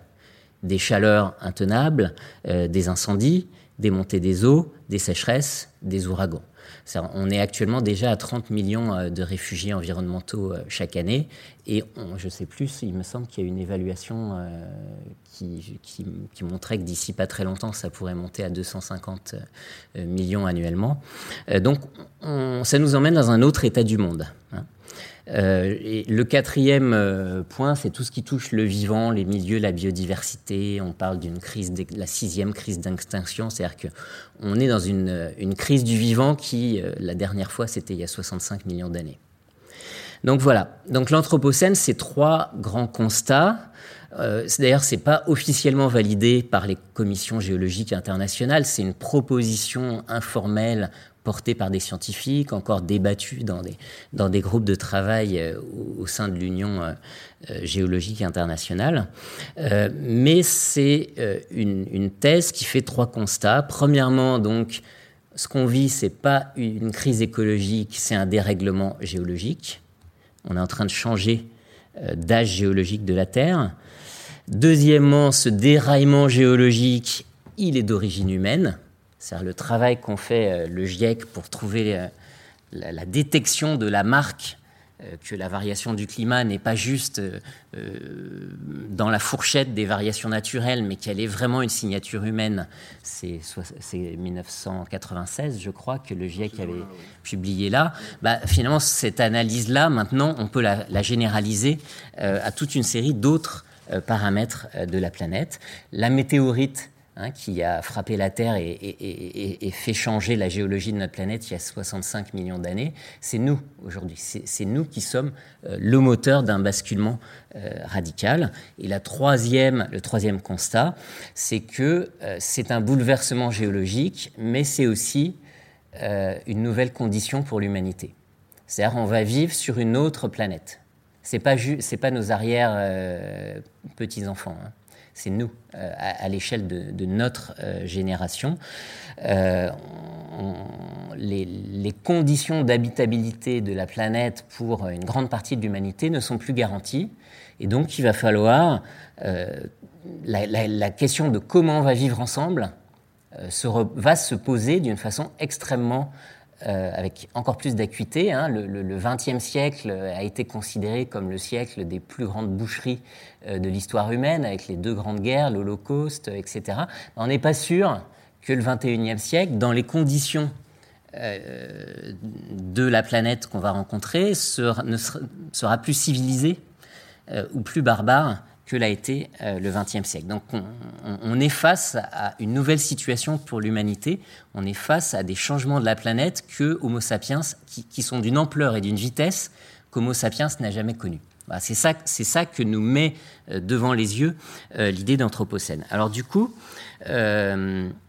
je voulais continuer par discuter finalement en quoi tout ça, ça interpelle nos visions du monde, c'est pas juste un problème de comment euh, limiter quelques émissions, quelques flux, comment boucler les cycles, une question de cuisine technique euh, du développement durable. Euh, c'est vraiment toute une question civilisationnelle et je trouve la question de l'éducation des enfants, de faire l'école à l'extérieur et non plus dans des bâtiments, etc. ça touche cette question civilisationnelle de façon trop profonde, très profonde. C'est c'est toute une partie de la métaphysique de notre civilisation moderne euh, depuis euh, deux à cinq siècles euh, qui est mise en crise, ou qui est mise en cause, qui est à rediscuter avec ce qui nous arrive. Alors, si j'ai le temps, je développerai quatre, éléments sur ces questions. le premier, c'est que c'est toute l'idée du progrès et de l'autonomie des sociétés qui est remise en cause. Alors l'autonomie des sociétés, c'est vraiment quelque chose d'essentiel pour les Lumières et pour tous les mouvements progressistes et émancipateurs du XVIIIe et du XIXe siècle. C'est l'idée que la société prenant conscience d'elle-même, hein, c'est l'invention du terme de société, de la catégorie de société, qui, qui est quelque chose de très émancipateur. C'est dit qu'on prend conscience de notre existence comme collectif et on construit notre avenir. Nous ne sommes plus les victimes des purs facteurs biologiques comme les autres animaux. Nous, les humains, nous construisons notre avenir par-delà les déterminismes naturels, et nous ne sommes plus les victimes des déterminismes du passé, de ce qu'ont fait nos ancêtres, etc., qu'on serait obligé de reproduire de façon cyclique. Nous avançons vers le progrès. On n'est plus dans un temps cyclique, on est euh, vers euh, un temps euh, que François Hartog, un historien, a appelé un régime d'historicité futuriste, dans lequel le futur ne, sera, ne se vivra plus dans les mêmes coordonnées que le passé. Et il sera plus radieux grâce à finalement la mise en valeur de la planète notre capacité, nous les humains, à exploiter la nature, va faire qu'on va mieux s'entendre entre nous, les humains. C'est tout le projet euh, saint-simonien et marxiste. C'est par la domination de la nature qu'on assure la paix entre les humains. Donc cette promesse-là, elle était vachement intéressante. Elle, a porté toute une aspiration à l'égalité sociale, à la démocratie, etc., qu'il ne s'agit pas de jeter euh, comme ça euh, trop rapidement par la fenêtre. Et en même temps, cette, euh, cette idée du progrès et de l'autonomie des sociétés, elle est réfutée par ce qui est en train de nous arriver. Elle est réfutée par la nouvelle géologie de la planète. Alors je vais m'expliquer par un exemple. en 2100, est-ce que le climat sera plus chaud de plus 2 degrés ou plus 6 degrés? Est-ce que les océans auront monté de plus 30 cm ou de 1 mètre et plus?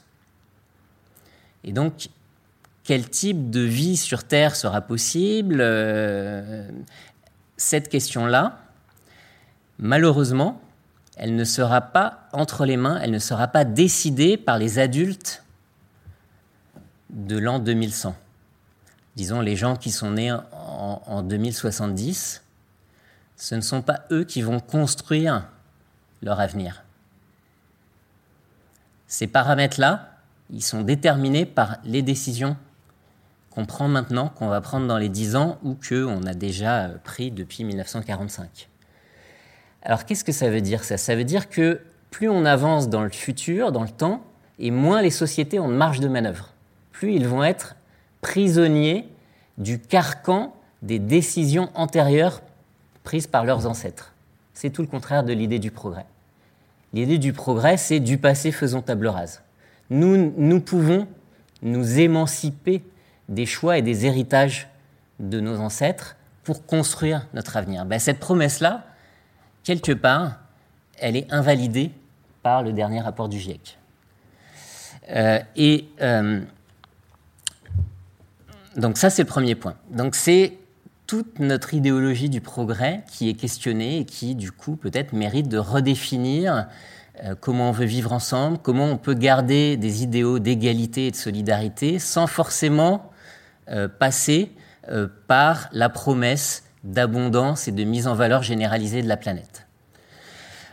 deuxième point, je pense que ce qui nous arrive nous amène à repenser euh, notre histoire, euh, les processus par exemple de mondialisation. Euh, il y a eu des très grands historiens comme Brodel qui ont fait l'histoire de la mondialisation depuis la fin du Moyen Âge en disant c'est une économie monde. Et d'autres auteurs derrière ont essayé de comprendre le système monde, c'est-à-dire comment l'économie devient à la fois de plus en plus intégrée et en même temps, comment il y a de plus en plus de disparités entre les territoires à l'intérieur de cette économie mondialement intégrée. C'est la notion d'échange inégal qui a beaucoup intéressé euh, Emmanuel Wallerstein euh, et des, auteurs euh, historiens et sociologues marxistes. Comment ça se fait que les écarts entre les riches et les pauvres, entre pays, ont augmenté aujourd'hui par rapport à ce qu'ils étaient en 1800 euh, donc, voilà, il y, a toute une réflexion sur qu'est-ce que c'est que le capitalisme euh, comme forme de mondialisation, euh, comment il fabrique des inégalités. Il y a eu des travaux marxistes dans les années 70 sur l'échange inégal. L'échange inégal, en gros, c'est même dans un système qui n'est pas un système d'occupation coloniale, on a un paysan sénégalais qui doit travailler de plus en plus d'heures pour s'acheter une heure de travail d'un ouvrier français. Par exemple, il produit de l'arachide, il vend l'arachide, avec cet arachide, il s'achète une radio fabriquée par un ouvrier français. Ben, lorsqu'il vend son arachide et qu'il achète la radio, entre 1950 et 1980, le prix de l'arachide baissait par rapport euh, au prix euh, des produits industriels, qui fait qu'il échangeait peut-être deux heures de travail contre une heure euh, en 1950 et il en échangeait quatre heures contre une heure en 1980. Donc, dans un commerce, dans, dans un libre-échange qui a l'air sympathique et pacifique, en fait, se joue une violence extrêmement forte qui est que la valeur humaine, la valeur du temps de travail est inégale. il y a une heure d'un homme blanc euh, qui euh, vaut quatre heures d'un homme noir. Euh, vous voyez, il y, a quelque chose de, profondément. Ça, c'est le, travail des, marxistes. Et, or, depuis 15 ans, on a revisité cette question de l'histoire du capitalisme et de l'échange inégal avec une lorgnette écologique en regardant les flux de matière, les flux d'énergie. Et on s'est demandé, ah mais est-ce que c'est pas seulement l'heure, de travail qui est inégalement échangée, mais est-ce que c'est pas aussi les bienfaits euh, de la nature? C'est-à-dire, est-ce que les pays riches qui dominent le système monde n'ont pas tendance à importer, à drainer de l'énergie de bonne qualité euh, et des aménités euh, écosystémiques, comme on dirait, des, bénéfices euh, des fonctionnements terrestres Et est-ce qu'ils n'ont pas tendance à, à, utiliser les bonnes terres, euh, par exemple de la forêt amazonienne lorsqu'on mange du steak? C'est-à-dire qu'on met au travail des ressources de l'ensemble de la planète, on les draine vers nous, etc. Et est-ce qu'ils n'ont pas tendance à exporter vers les périphéries de l'effet de serre qui va probablement plus euh, provoquer euh, de morts euh, dans le delta du Gange que dans l'estuaire de la Loire. Hein. donc, quelque part, on, verse dans un pot commun qui est l'atmosphère, mais les, victimes sont inégalement réparties entre le, le, nord et le sud, même si le nord sera aussi profondément affecté. Est-ce que on n'a pas capturé, oui, et nos déchets, par exemple, donc on exporte notre entropie en exportant nos déchets et les maladies qui vont avec.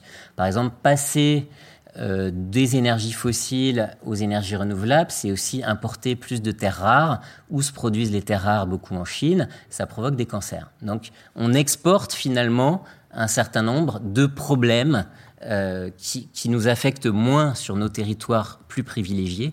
Euh, donc, voilà, il y a eu toute une façon de repenser qu'est-ce qui nous relie les uns aux autres Qu'est-ce que ça serait qu'une économie mondiale plus juste euh, à travers ce prisme dans lequel on pense le capitalisme euh, comme une certaine écologie, comme une certaine façon d'organiser les rapports non seulement entre les humains, mais aussi d'organiser l'ensemble de la planète, les flux de matière, les flux d'énergie, etc.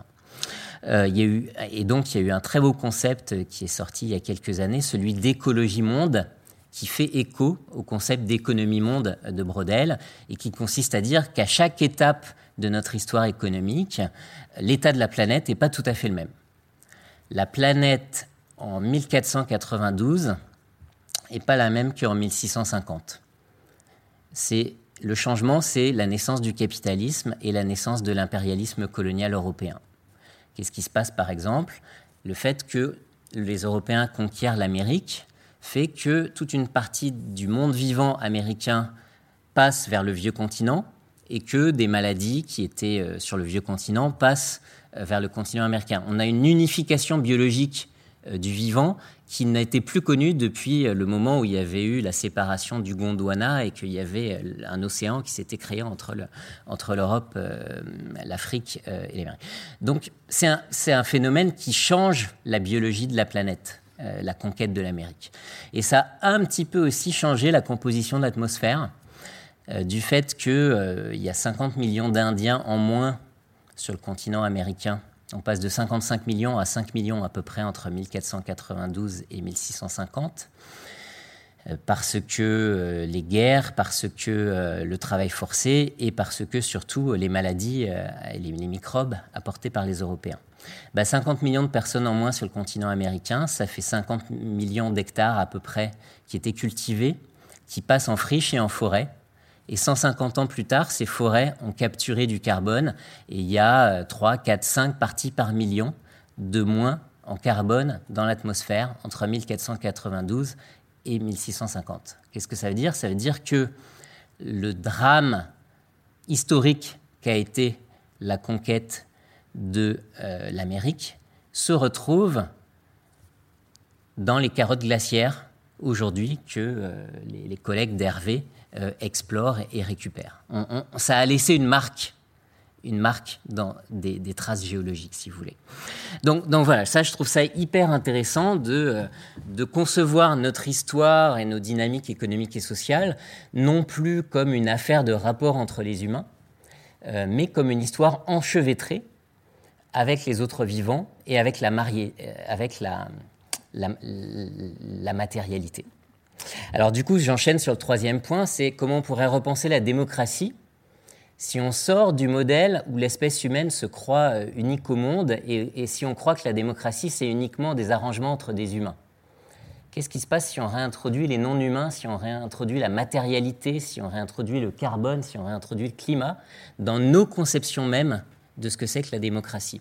Il y a un très très beau livre de Timothy Mitchell qui s'appelle Carbon Democracy qui raconte comment la matérialité change la nature des démocraties je vais, je vais caricaturer, résumer ce qu'il dit. Il dit, à la fin du 19e siècle et jusqu'au milieu du 20e siècle, il y a d'énormes conquêtes sociales qui ont été faites. On invente l'État-providence, euh, le droit de vote euh, pour tous et bientôt toutes.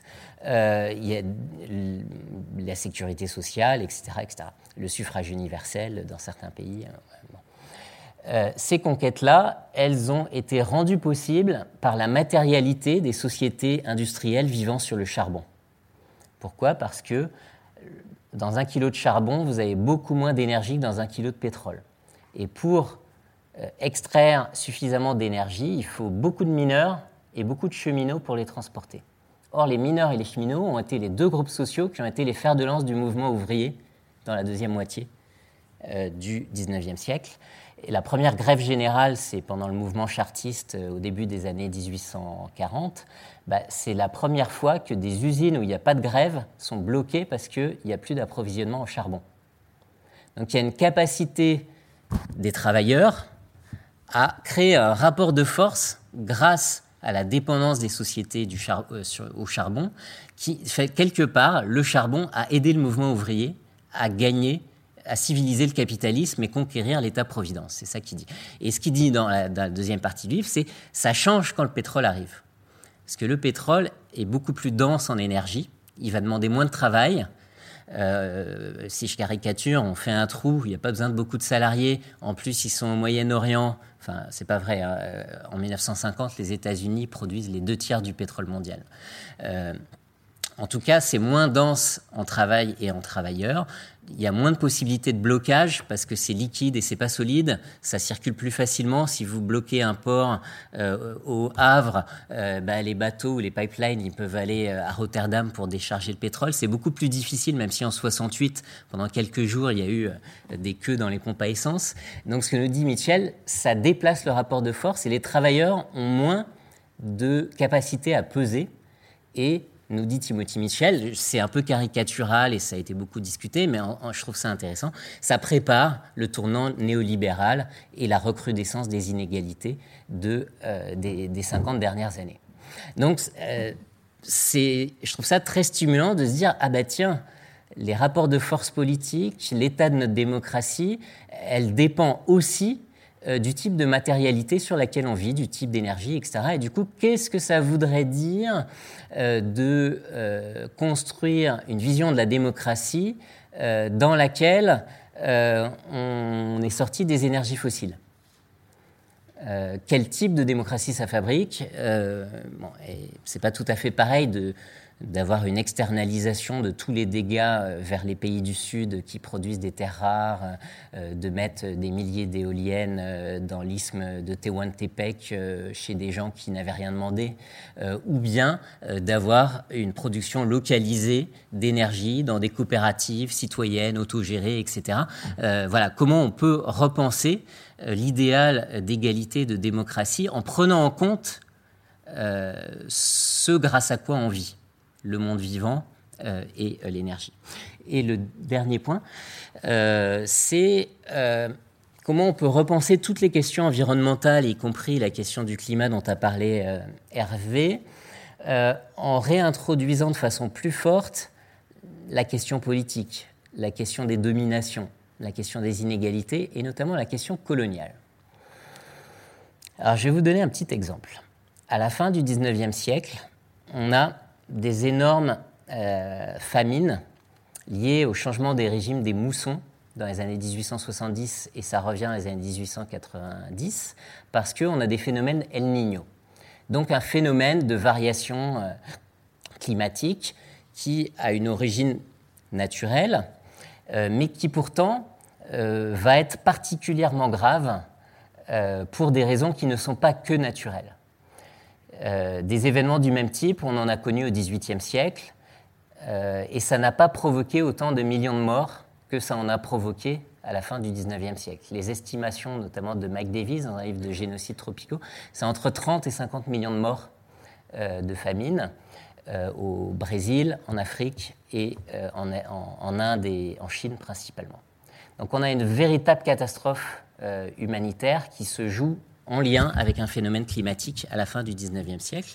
Mais en fait, si on a eu autant de morts, c'est parce que on vit dans un monde colonial en pleine période où euh, il y a famine dans l'Inde colonisée par les Britanniques, l'Inde exporte des céréales et des oléagineux vers la métropole.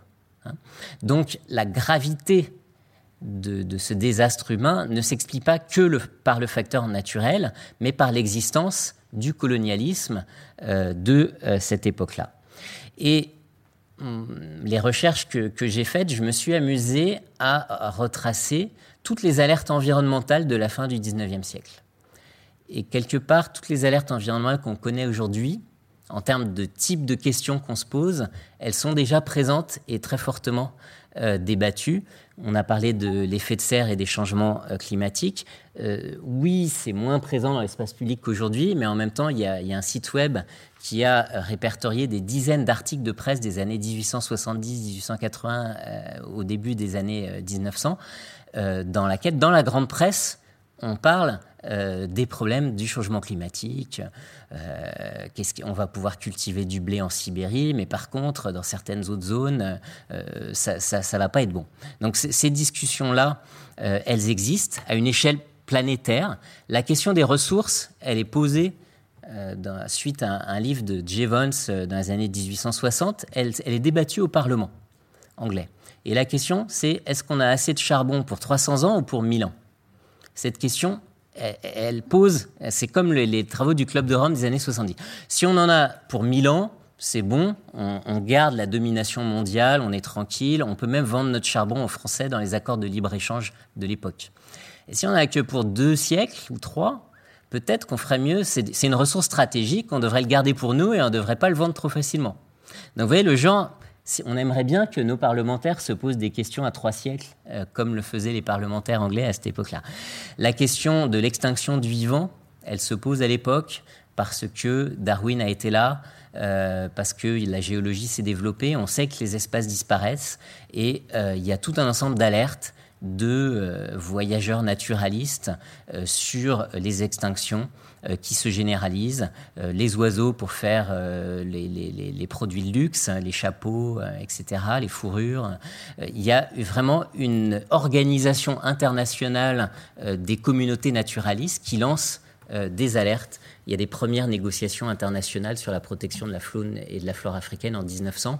Donc c'est déjà un problème discuté au plan international. Il y a un, un gouverneur du Tanganyika qui est obligé de démissionner à la fin des années 1890 parce qu'il a fait une extermination euh, d'animaux sauvages. C'est un tel scandale qu'il doit démissionner. Donc vous voyez que c'est déjà des questions qui sont discutées dans les espaces publics à l'époque.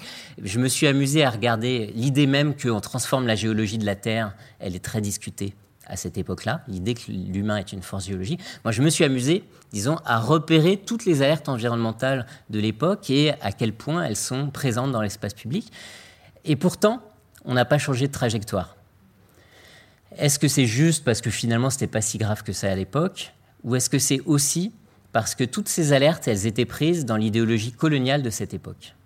En fait, l'homme blanc se sent tellement supérieur à l'époque, il détient la science, il détient le bon usage de la Terre. Grâce à la science, l'homme blanc sait comment exploiter efficacement la planète et durablement. L'indigène, le sauvage, il brûle pour faire de l'agriculture, c'est mal. L'homme blanc, il a inventé la plantation. La plantation, c'est durable. Et donc, tout un ensemble d'alertes on appelle aujourd'hui alerte environnementale, sont complètement digérées dans l'idéologie coloniale de l'époque, euh, ce qui fait qu'elles n'ont pas provoqué euh, les grands euh, débats ou changements de trajectoire qu'on aurait pu s'amuser à espérer qui nous auraient peut-être évité la grande boucherie de la Première Guerre mondiale, etc. etc. On peut s'amuser à faire de l'histoire-fiction, comme ça se fait beaucoup en ce moment. Donc voilà, je m'arrête là en disant que ces questions-là, par exemple la question coloniale, elles se posent aujourd'hui. C'est-à-dire que il peut y avoir des bonnes solutions techniques pour euh, lutter contre le changement climatique, mais qui, d'un point de vue des rapports entre les peuples et des inégalités, seraient extrêmement dangereuses, seraient extrêmement vecteurs, vectrices de beaucoup plus de domination. Euh, donc voilà, derrière des solutions pour sauver la planète, il y a encore éventuellement euh, des rapports de domination qui se jouent. Et il s'agit oui, on est dans une situation extrêmement grave, mais n'adoptons pas n'importe quelle solution qui ne serait pas juste, qui ne serait pas démocratique et qui ne serait pas euh, égale entre les différents peuples au nom d'une urgence écologique. Merci beaucoup Christophe, c'était passionnant. Merci beaucoup pour vos trois interventions qui sont les unes, toutes les trois très riches et j'allais dire assez... Euh, complémentaires dans, leur approche. Et avant de vous proposer d'interpeller nos invités, moi j'avais envie de vous faire réagir d'abord tous les trois à, chacune de nos interventions. Peut-être en mettant peut-être en avant déjà une question moi, qui m'interpelle en vous écoutant, c'est que c'est vrai qu'on a eu, euh, en vous écoutant, beaucoup de d'informations euh, très très documentées qui renvoient à la fois des, à des, savoirs euh, techniques, scientifiques, climatologie, on a parlé d'histoire, de psychologie, de représentation, d'économie, de politique. On voit bien qu'aujourd'hui, tous ces fils-là sont tirés en même temps. Et j'ai envie de dire, qu'est-ce qu'on fait aujourd'hui de tout ça? C'est-à-dire qu'on parlait d'urgence écologique, de sursaut, de passage à l'action, d'incapacité euh, comme ça à pouvoir euh, ancrer euh, un, savoir dans, des pratiques politiques concrètes. Et j'avais envie de demander, mais finalement, où est-ce que ça se joue l'essentiel aujourd'hui? Aujourd'hui, on parle beaucoup, par exemple, de la défaillance de l'État français, par exemple, le, mouvement de l'affaire du siècle, qu'on on en a beaucoup parlé ces derniers mois sur des associations reprochant l'État français son inaction euh, sur la question climatique est un symptôme assez intéressant. Qu'est-ce qu'on fait de nos imaginaires? Qu'est-ce qu'on fait de notre économie? On n'a pas parlé du capitalocène, mais qui est un concept aussi assez nouveau aujourd'hui qui circule beaucoup euh, dans les, dans les milieux économiques sur cette question-là. Est-ce qu'on change de modèle productiviste, qui aujourd'hui, évidemment, un enjeu très important que les penseurs de l'écologie aujourd'hui mobilisent beaucoup. Euh, qu'est-ce qu'on fait de cette tension entre ce que Pierre Charbonnier, le philosophe, appelle l'abondance et la liberté Où on se situe dans ça Qu'est-ce qu'on fait de la prédation? Enfin, On voit bien qu'aujourd'hui, on est confronté tous les jours, tout le temps, à des questions, à des enjeux extrêmement, j'allais dire, euh, essentiels et énormes, et, mais qui euh, finalement se s'imbriquent, s'interprètent, se, se, se, mélangent. Et, finalement, peut-être un citoyen aujourd'hui est un peu perdu par rapport à, toutes, ces, à toutes ces problématiques. Et j'aime dire, pour vous, pour tous les trois, où est essentiel aujourd'hui Où est-ce qu'il faut agir, à votre avis, de manière, euh, j'allais dire, rapide, puisque comme vous l'avez tous les, tous les trois dit, euh, vraiment, il n'y a plus tellement de temps euh, à attendre. Peut-être Hervé, vous voulez réagir? Moi, moi, je pense qu'effectivement, on est dans une phase, comme je l'ai dit, mais sans, sans développer du tout, qui, est très, très, nouvelle par rapport aux enjeux d'aujourd'hui. Très nouvelle parce que il y a ce qu'on appelle dans beaucoup d'articles le, le, champ des possibles qui, est en train de se restreindre très fortement. Quand on dit que, effectivement, et, ça prend des, dimensions qui sont, qui sont multiples. Alors, aujourd'hui, qu'est-ce qui se passe quand on essaie de, définir ce qu'on peut faire euh, dans un pays qui, dans une planète qui est passée de euh, à peu près un milliard d'habitants au début du XXe siècle à maintenant presque 8 on est dans, un, dans, une phase qui est complètement, euh, complètement changée, complètement modifiée. Et ça veut dire que les, différents problèmes se croisent aujourd'hui de manière beaucoup plus forte que tout ce qu'on avait pu penser. Alors moi, c'est une chose qui m'a frappé en tant que, climatologue. Moi, j'ai fait d'abord des études de physique. À l'ENS. Ensuite, je suis, je suis venu là sur ces problématiques qui m'intéressaient et qui, à l'époque, étaient des problématiques qu'on pouvait traiter à peu près en, fortement en silo. On était, mhm. Il y avait un effectivement un, problème euh, pour l'alimentation, puis un autre problème qui était lié aux, émissions de gaz à effet de serre. Il se recouvrait, mais pas, pas tant que ça finalement. Il y, avait des, barrières entre ces problèmes-là qui permettaient de travailler. Aujourd'hui, c'est plus possible. On est face à des problèmes qui sont liés les uns aux autres de manière extraordinairement forte. Et on le voit à, tous les niveaux. Quand je disais tout à l'heure euh, rapidement qu'on est confronté aujourd'hui à, à, des problématiques qui font que des gens qui plus ou moins sont confrontés un peu au, enfin, sont habitués à partager les mêmes idées, mais se retrouvent en conflit. Ils se retrouvent en conflit parce qu'on a voulu construire euh, un, lieu euh, avec des éoliennes quelque part et que puis qu'il y a, des, conflits qui sont vraiment là marqués à ce moment-là. Qu'est-ce qu'on fait? Comment on le fait? Les éoliennes divisent beaucoup, faut connaître. Les éoliennes divisent beaucoup, mais c'est vrai aussi de tout ce que j'ai dit sur l'énergie euh, solaire. Finalement, elle mhm. divise dès qu'on l'a mis quelque part. Tant qu'elle est dans, une réflexion un petit peu éthérée, ça va, mais dès qu'on l'installe quelque part, l'endroit où on l'installe est un, est un objet de, de débat.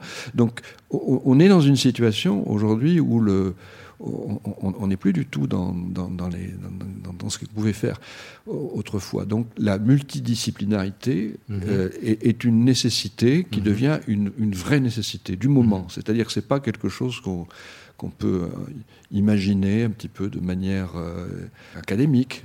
Mhm. C'est une nécessité politique pratique. C'est une nécessité extraordinairement pratique mhm. aujourd'hui. Mhm. Mais on n'a pas les outils pour ça. Et c'est là que ça... Moi, j'ai été frappé quand, je suis devenu, euh, je dis, donc, climatologue, c'était pas peut-être ma, c'est un mot que j'ai jamais aimé, hein, donc parce qu'il ressemble à astrologue ou je sais pas. donc c'est, mais euh, c'est vrai que la, ma discipline euh, s'est imposée petit à petit. Elle s'est imposée pourquoi? Parce qu'on est, capable de faire des, équations avec euh, des résultats, des, équations, des résultats, tout, de suite, ça, donne un, champ possible à, tout ce qui est volonté, un petit peu de, verdissement d'un certain nombre de choses, mais sans, en faire trop quand même.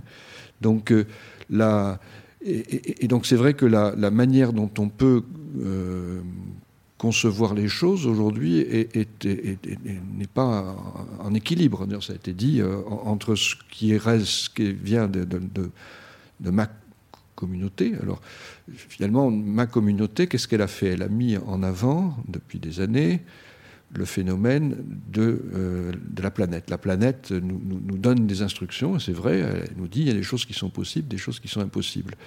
En même temps, euh, la manière de prendre les choses, c'est peut-être pas par la planète, c'est peut-être aussi par les humains. C'est une autre manière de regarder qu'on a.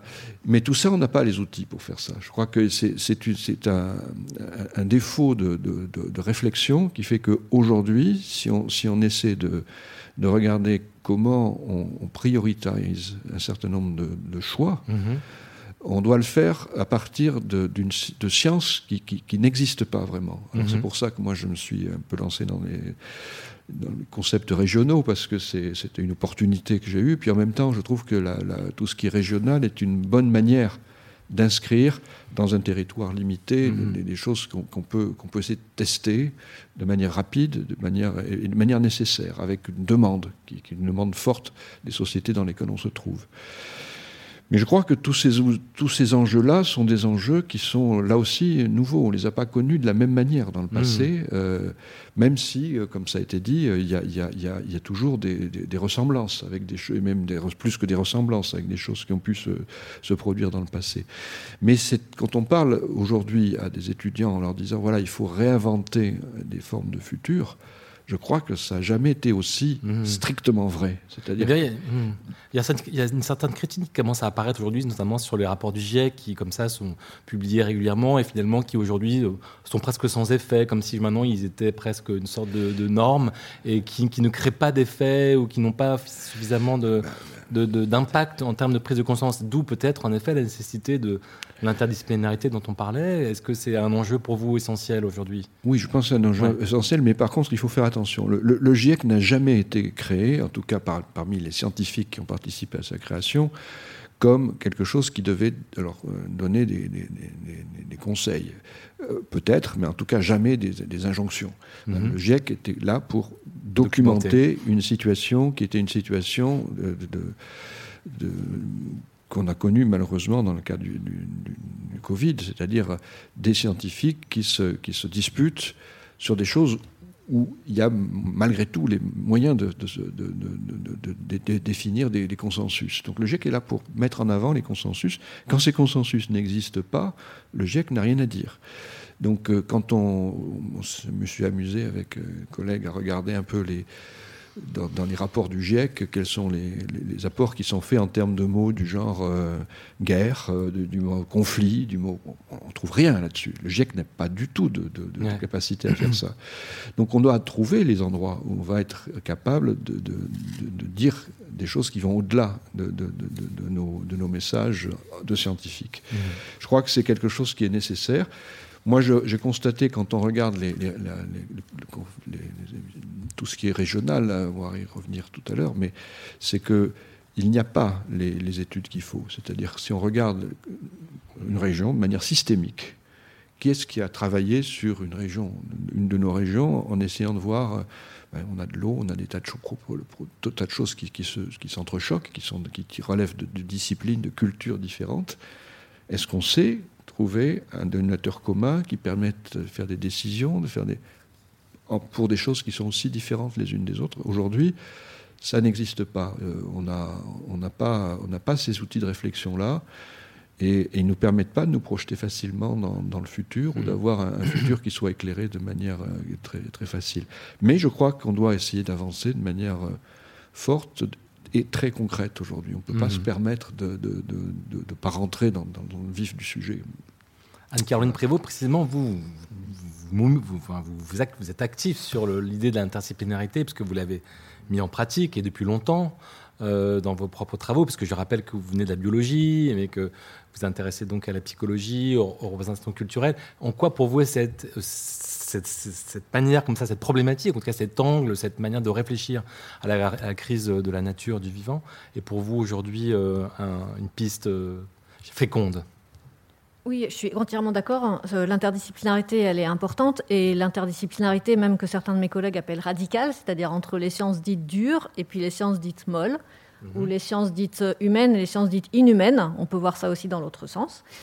Et euh, du coup, euh, effectivement, je viens des sciences dites dures, ou en tout cas d'une science qui essaye d'être dure, l'écologie, et scientifique, avec plein de chiffres, de nombres, de modèles, etc. Et puis, en venant vers la psycho, et les sciences humaines et sociales. Puis alors maintenant, en parlant d'imaginaire, euh, je me retrouve euh, encore, donc vous avez raison, hein, je me retrouve encore dans des situations où quand je propose des sujets de thèse, on les traite de non-science. Voilà. Mhm. Donc ça, c'est arrivé pas plus tard qu'il y a un an. Qui les traite de donc, non-science euh, ah ben, Je vous dirai pas qui. L'académie. voilà. voilà. Mais par contre, j'en suis à un moment où on a beaucoup dit et on a beaucoup parlé de... Enfin, on est dans une, société, en tout cas chez nous, où euh, les connaissances dites expertes, c'est-à-dire de nous, hein, euh, sont euh, reconnues comme potentiellement les seules légitimes. Et, puis, donc ça, c'est un premier problème. Et parce que, le rapport de l'IBES, que je connais mieux que le rapport du GIEC, explique que les savoirs qui sont importants pour le futur, ce pas les savoirs experts, mais c'est les savoirs qui sont légitime dans l'espace où la gouvernance va avoir lieu. Et donc euh, les connaissances locales et des, et des sociétés euh, et, des, les connaissances locales sont au moins autant légitimes que les connaissances expertes qui viennent d'ailleurs. Donc ça, c'est quelque chose que peut-être serait intéressant de penser. Mhm. Et euh, voilà. Ça, excusez-moi, ça fait un écho tous les débats en ce moment sur la démocratie participative, sur la démocratie par le bas, etc. Oui, mais pas forcément que par le bas. C'est-à-dire que la mm. démocratie avec tout le monde mm-hmm. et euh, les gouvernances avec tout le monde. Et donc, euh, une, autre chose aussi qui me semble important, c'est non seulement de discuter entre disciplines à l'intérieur de l'académie, mais aussi de discuter et d'agir et de, et de, réfléchir avec d'autres gens que, que, les scientifiques. Je veux dire, euh, nous, on est scientifiques parce que parce que c'est notre métier, mais c'est pas c'est pas, on n'est pas, on n'est pas au-dessus du monde parce qu'on est scientifique. Quoi. Et donc, il me semble qu'un truc très important à faire, c'est que chacun et chacune, scientifique et non scientifique, doit pouvoir, doit pouvoir agir à son niveau, avec son niveau de responsabilité. Et on ne peut pas demander à tout le monde de faire la même chose à tout le monde. Mais si chacun peut agir à son, veut, veut, et peut agir euh, à son niveau de responsabilité, on a tous quelque chose à apporter au futur de, la, de notre environnement naturel et, climatique et, mmh. humain et social. Mmh. Et une, grosse, une autre très, chose très importante de mon point de vue, c'est que on est, euh, moi, je travaille en écologie, je travaille sur la diversité biologique, donc la biodiversité, la diversité des espèces animales, végétales non, vivantes, non humaines, lapsus. Mais, euh, mais, mais en fait, il y a aussi toute une diversité des humains et qu'on oublie souvent. Et il me semble fondamental de remettre au même niveau la diversité des humains et la diversité, donc à la fois des cultures, des groupes sociaux, mais aussi euh, de nous dans une même salle, des individus, et la diversité du vivant non humain.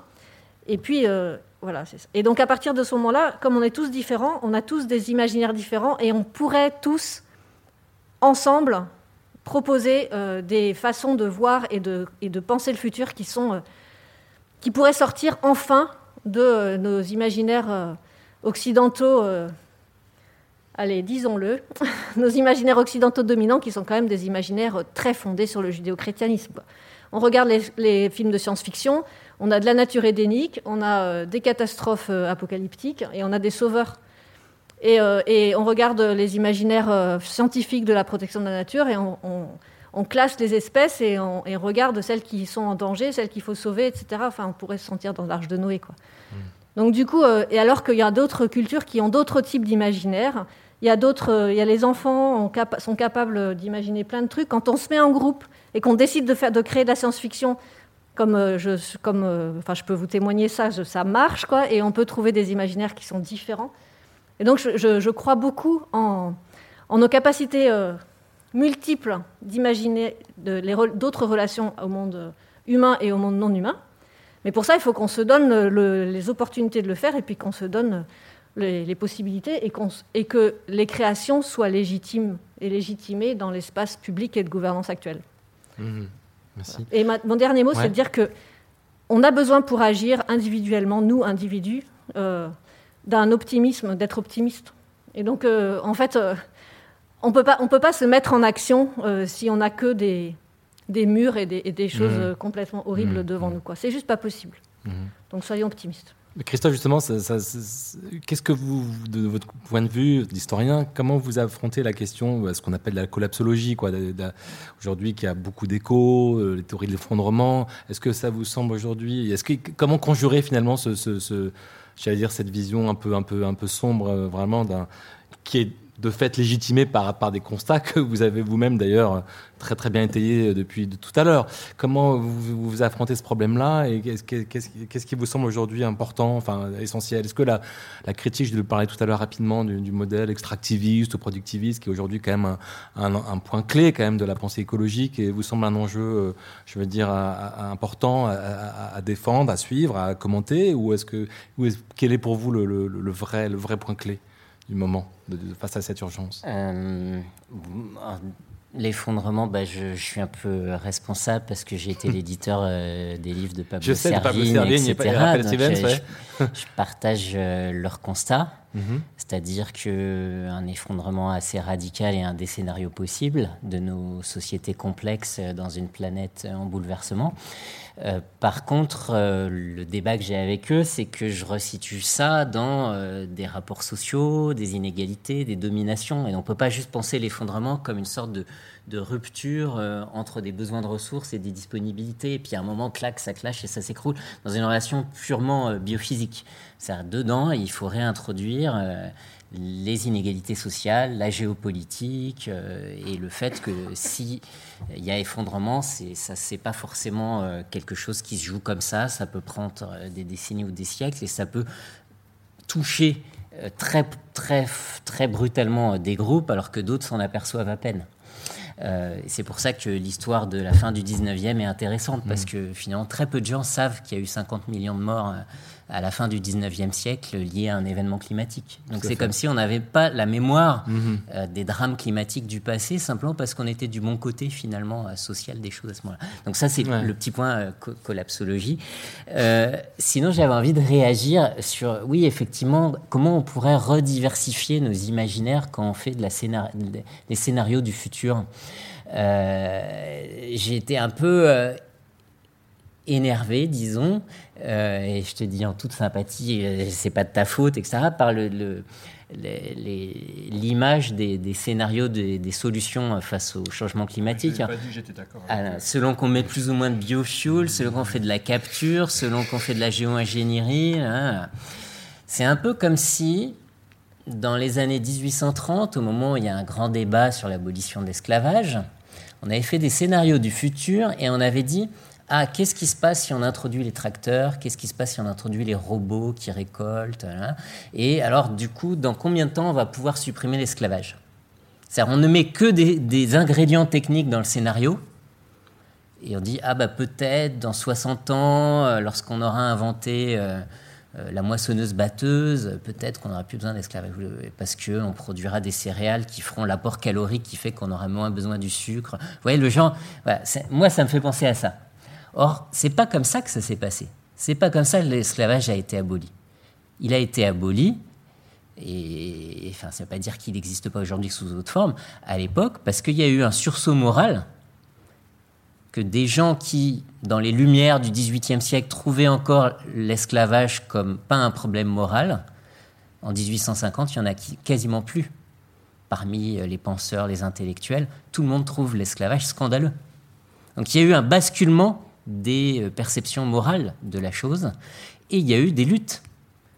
C'est à la fois les luttes euh, euh, d'abolition démocratique dans les pays du Nord, les pétitions, les décisions parlementaires de la République de 48, etc. Et c'est la révolution à Haïti, les révoltes et les mutineries dans les plantations qui fait que de temps en temps les planteurs passaient euh, l'arme à gauche, euh, c'est les gens qui partaient marronner, qui s'enfuyaient des plantations et qui faisaient ça. Ça devenait de plus en plus difficile de gouverner une plantation parce qu'il y avait de plus en plus de révoltes. C'est aussi pour ça qu'on est sorti de l'esclavage. On n'a pas attendu les solutions techniques. Et du coup, pour le climat, j'ai envie de poser la même question. C'est-à-dire qu'il y a peut-être un sursaut moral alors, je suis d'accord avec ce que tu dis, le problème est complexe, euh, mais est-ce qu'on a assez de savoir pour prendre un certain nombre de décisions qui sont de l'ordre du moral et du politique? Je dirais que oui. Et je prendrai l'exemple du viol. Les impacts psychologiques du viol des femmes sont très compliqués, on ne les a pas encore compris. La recherche en psycho, on en a pour 50 ans avant de comprendre qu'est-ce qu'on vit quand on a été violé. Pour autant, on n'a pas attendu le résultat de toutes ces recherches pour considérer que le viol est moralement inacceptable, que c'est un crime. Certes, il n'est pas encore assez euh, traité euh, dans nos sociétés encore aujourd'hui, mais malgré tout, le, basculement de la répression morale et politique du viol, il est là. Euh, et donc j'aurais envie de dire, arrêtons de demander plus de savoir et commençons à, considérer qu'il y a quelque chose d'extrêmement grave qui nous arrive en, en, tant que collectif humain sur la Terre. Ça ne veut pas dire qu'il ne faut pas continuer à financer la climatologie, etc. Mais Qu'est-ce qui se passe si dans les ingrédients des scénarios, au lieu de mettre les solutions techniques qu'il y avait, on mettait l'école dans la forêt pour les enfants, l'émancipation des femmes et le planning familial généralisé pour toutes les sociétés qui démocratiquement le décideraient. Hein, je ne dis pas que ça doit se faire autoritaire. Euh, la notion proposée par Naomi Klein de pas de zone sacrifiée. C'est-à-dire que tout territoire est souverain pour décider s'il est d'accord ou pas avec un aménagement, une mine, euh, le passage d'une autoroute, euh, etc. Et qu'il y a une exigence de démocratie locale absolue qui fait qu'on ne peut pas utiliser des ressources d'un territoire qu'on va massacrer, détruire, défigurer pour alimenter des ressources pour d'autres groupes sociaux qui sont ailleurs. voyez? Si on avait cette règle d'une démocratie locale qui dit pas de territoire sacrifié parce qu'on a un dispositif démocratique de consentement à, tout projet extractiviste, par exemple. Ou encore euh, une conception de l'autonomie L'autonomie, c'est un grand projet euh, socialiste, euh, révolutionnaire depuis deux siècles, qui refuse le travail hétéronome. Qu'est-ce qui se passerait si on avait une conception de l'autonomie qui était interspécifique et qu'on refusait le travail hétéronome des humains, parce que c'est contraire à leur émancipation, à leur libre épanouissement, mais aussi la mise au travail hétéronome de tous les autres êtres et processus de la Terre et qu'on fixait des normes morales et politiques autour de cet idéal d'autonomie qui fait qu'un certain nombre de choses ne seraient plus possibles. Voilà, c'est des propositions complètement loufoques, mais c'est juste pour réfléchir, ah bah tiens, c'est quoi qu'on met dans les scénarios? Pourquoi on n'a pas mis ces hypothèses-là? Mmh. euh, Est-ce que tout ce travail de scénarisation que font l'IPBES et le, le GIEC, c'est super. Et en même temps, est-ce que ça ne sert pas à certains intérêts dominants euh, à fabriquer certains cadrages des problèmes mondiaux qui permettent de maintenir un statu quo écologique et social avec des inégalités, avec des dominations dont on voudrait peut-être euh, en finir. Quoi. Voilà. Merci. Hervé voulait réagir aussi? Oui. ce, que je, voulais dire, c'est qu'effectivement, euh, les, scénarios du GIEC là, que j'ai montrés, moi je les ai montrés parce que je savais pas que ça m'a fait le même effet que, Saint-Paul sur, euh, le chemin de Damas, mais c'est quand même pour moi la, marque d'un, changement absolument majeur. Quand je disais que effectivement on a, on a, passé le stade des choses qui sont facilement possibles euh, pour moi, c'en était la, marque absolue. C'est-à-dire qu'on a demandé, euh, il faut, se rappeler de quoi il s'agissait. Il s'agissait d'une demande qui a été faite par euh, au moment de la signature de l'accord de, Paris et qui était en fait une, notion capitale. C'est-à-dire que c'est parce qu'on a permis à l'accord de Paris qui est cette, euh, ce travail qui soit fait ensuite par le, par le GIEC, que l'accord de Paris a pu être signé et que est tout, tout, ce qui est, tout ce qui va avec euh, était signé. Et donc, la communauté s'est retrouvée avec cet objet un peu curieux qui était de, de choisir les conditions qui pouvaient permettre de ne pas rester sous les, euh, les, 5, les, 5 degrés, les 1,5 degrés. Ça, ce sont des choses qui sont euh, rester ou non sous les 5 degrés, c'est des choses qui se définissent en fonction de, critères très, très précis. Aujourd'hui, on est à 1 degré de réchauffement, un peu plus. Euh, rester sous 1,5 degré, ça veut dire euh, effectivement penser qu'on va loger tout le reste dans le. il y a 2 degrés qui sont pratiquement déjà le résultat de ce qu'on a émis dans les dernières décennies. Donc on a 3, voilà. Euh, on a 0,3 degrés à peu, près qui sont, qui sont là, avec lesquels on va tout faire. On va tout faire. On va, on va supprimer les, les, autos, on va, on, va, on va, tout faire avec ça dans un délai de. Il y a un moment où personne n'a osé dire c'est pas possible. On, a, on, a, laissé sortir les rapports en disant bah, si, il, faut, il, faut, le faire, il faut essayer de le faire, ça va, on, va, on va y arriver. On va... C'est quelque chose qui est, est qui pour moi était relativement grave, parce que euh, je crois qu'on aurait dû euh, dire à ce moment-là, on aurait pu, je ne sais pas, enfin voilà, on n'est plus dans un, dans un cadre où tout est permis. Mais c'est grave, parce que tout, tout n'est pas permis, et je comprends la, difficulté du choix qui a été euh, devant les gens. Moi, j'étais pas dans ce rapport du GIEC, c'était dans les précédents. c'était de dire ben oui, il y, a des, il, y a des, pays, euh, des, îles qui, vont disparaître. On n'y peut plus rien. C'est très grave. C'est très grave. On peut pas, on peut pas faire. Et c'est pourtant ce que, disent les, résultats scientifiques eux-mêmes. Euh, donc on est face aujourd'hui à des situations qui ne se prêtent plus. Il y, a effectivement des, choses qui sont des peurs, et puis il y en a d'autres qui sont des faits réels. Là, on est face à un fait réel. On ne peut pas transiger avec ça de la, même manière. Donc, euh, je crois qu'il faut voir. Euh, c'est quelque chose de vraiment très particulier. Alors après, moi, pour les, scénarios, euh, qui sont des scénarios à, plus long terme, ceux qu'on emmène jusqu'en 2100, Et puis quand on est arrivé en 2100, on les ramène à, l'époque zéro. On dit regardez ce qui se passera en 2100 si on n'a pas fait ceci ou cela. Moi, je fais des années que je suis contre ça. C'est-à-dire que j'ai travaillé là-dessus. C'était mon, mon, travail pendant des années, mais ça n'a jamais été destiné à faire autre chose que euh, qu'à, dessiner des, enjeux qui nécessairement sont des enjeux incertains. Alors je crois que c'est aussi une notion qui est très importante, on n'en a pas parlé, c'est celle de, l'incertitude dans tout ce qu'on dit. les, changements à venir sont des, changements qui sont nécessairement euh, à, remettre en cause, euh, quoi qu'il arrive. Donc ce qu'on va faire, ce qu'on dit une urgence climatique, pour moi l'urgence climatique c'est de démarrer tout de suite. Et puis ensuite, au fil du temps, au fil de, voir comment on peut essayer de, ben, de donner un sens euh, le plus étayé possible à, ce qu'on va faire. Mais euh, l'urgence climatique ne commande rien par rapport à ce qui va se passer en 2100. Personne ne sait ce qui va se passer en 2100.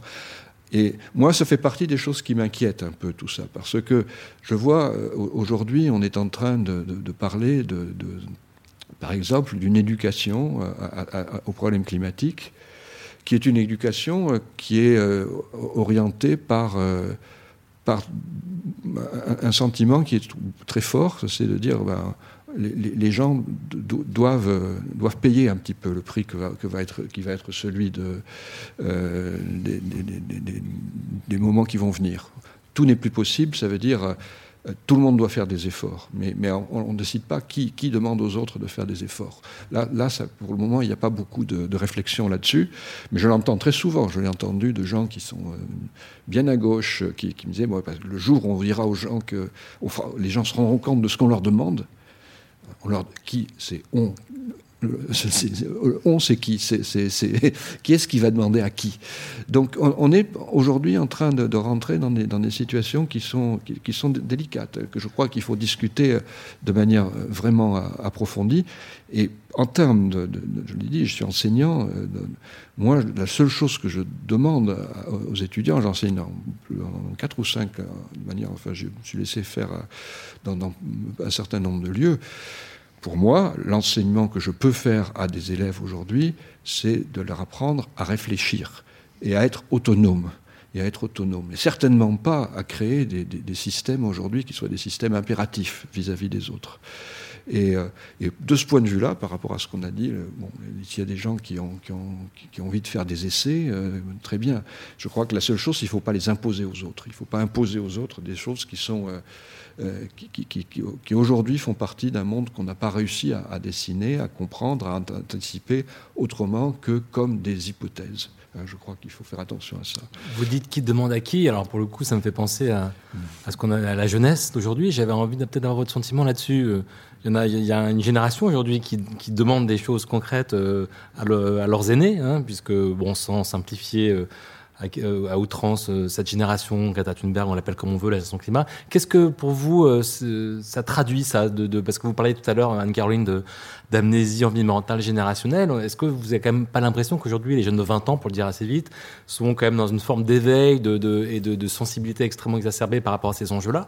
Est-ce que c'est, ça vous rassure? Est-ce que pour vous, c'est, sans effet? Ou est-ce qu'on peut dire que là, il y a quand même au moins un creuset, une dynamique intéressante pour, pour les questions qu'on est en train de se poser là aujourd'hui? Alors, euh, c'est vrai qu'on entend. Euh, enfin, on, nous, les plus vieux, entendons euh, une, bonne partie, une certaine. enfin, une bonne partie des jeunes, de la jeunesse, des jeunes adultes qui sont déprimés même, enfin, qui mhm. sont. C'est de l'éco-anxiété. Il y en a qui mhm. sont vraiment très. Qui, deviennent malades de ça. Et ça, c'est un vrai problème, ça, c'est évident. c'est un vrai problème, et notamment. Enfin, c'est à nous de prendre, nous les plus vieux, à prendre notre responsabilité là-dessus, parce que c'est comme à cause de ce qu'on fait et de ce qu'on a fait qu'ils en sont là. Mais euh, j'ai deux. Euh, alors, je n'ai pas vraiment de réponse à ça, mais euh, je voudrais quand même poser. Enfin, je pose la question et j'ai posé la question sans que j'ai vraiment de réponse sur la proportion de toute la catégorie des jeunes en France, par exemple, mhm. qui sont dans cette situation-là. Ils sont très médiatisés. Mhm. Est-ce que ce sont les plus médiatisés qu'on entend, les seuls qu'on entend, et est-ce qu'ils sont est-ce que c'est toute cette tranche d'âge qui est comme ça J'en suis pas sûre. Et, euh, Et notamment, enfin après c'est des anecdotes, mais je sais que c'est pas le cas de tous, quoi. et qu'il y en a aussi qui, euh, qui n'en ont absolument rien à faire des mm. questions, non pas, mm. non pas seulement qu'ils sont, ils sont pas déprimés, mais qu'ils en ont aussi rien à faire. Donc euh, encore une fois, je pense qu'on est tous très diversifiés et que c'est c'est peut-être dangereux aussi de mettre les, tous les gens dans des cases en disant si on est urbain, on pense ça, si on a tel âge, on pense ça, si on est rural, on pense ça. Non, en fait, il y a des diversités partout. Et prenons, euh, conscience de cette diversité et, surtout prenons conscience que cette diversité, c'est une richesse, ce que nous ne faisons pas actuellement. Donc actuellement, euh, on, classe facilement, enfin, on, les puissants, les experts, classent facilement euh, les, gens, les humains et les non-humains dans des, dans des cases, parce que c'est comme ça qu'on sait raisonner. Et après, c'est plus facile, alors qu'il y a une autre façon de raisonner qui est de casser ça et puis de travailler mmh. ensemble sur des, échelles peut-être, des échelles territoriales, des échelles de gouvernance euh, à échelle plus, plus humaine. Enfin, d'autres, il faut tout réinventer en fait. S'il y a des questions dans la salle, n'hésitez pas à lever la main, il n'y a pas de problème. Euh, ah, monsieur. Vous prenez un micro Est-ce qu'il y a des questions? Oui, il, y a là. il faut parler dans le micro. Oui, bonjour, euh, bonjour à tous. ma, ma, ma, question va être un peu en vrac parce que j'ai je prépare un peu euh, en, direct. Je voudrais remercier euh, Jean-Marie Durand pour la pertinence des questions qu'il a posées euh, sur différents sujets et sur et je dirais sur les questions que les citoyens peuvent se poser. Voilà. Toutes les questions étaient, intéressantes. je vous remercie aussi vous pour, tous les avis. Mais moi, quand je lis le titre là, environnement, que faire pour demain, ce que M. Durand d'ailleurs a bien essayé de, faire. J'ai peu de réponses de votre part. Je, le dis un peu peut-être euh, brutalement, excusez-moi, je ne prends pas tout. Et quand j'entends euh, monsieur euh, Le Treuil, Le excusez-moi, il dit à la fois c'est un problème complexe, c'est difficile de trouver des solutions, on n'a pas tous les éléments encore en nous, euh, le GEC, ça fait quand même 50 ans qu'ils alertent euh, la catastrophe. Il y a quand même des choses, moi je trouve que on n'a plus trop de questions à se poser, moi il me semble, par rapport à ça. Euh, quand j'entends la dame aussi qui parle au niveau de la prise de conscience, c'est bien ce que vous faites, au niveau des jeunes et tout ça, leur rappeler par rapport au film et tout ça. Mais quand M. Durand dit simplement que la, que la génération Friday for the Future avec Greta Thunberg, c'est quand même une alerte, même si ça ne représente pas l'ensemble de la génération, ce sont quand même des porte-paroles qui sont là pour alerter, qui n'avaient jamais existé auparavant. Il faut faire attention, jamais auparavant ça n'avait existé ça. Et je dirais simplement que c'est notre génération, les 40-60, qui peuvent faire des choses. La génération de nos parents, ils n'étaient pas dans ce rythme, ils n'étaient pas dans cette idée. Ils n'avaient pas tous les éléments. Mais notre génération a tous les éléments. Et là, on commence à voir Greta Thunberg, une gamine de 16 ans, qui va aux États-Unis, qui alerte tout le monde, qui se met à pleurer et machin, peu importe ce qu'on pense. Hein. Mais là, moi, je pense qu'il faut quand même euh, réagir par rapport à ça. Je voudrais juste un dernier mot pour Monsieur Christophe Bonnefeuille. Bonneuil. Bon oeil, excusez-moi. Bon oeil, excusez-moi.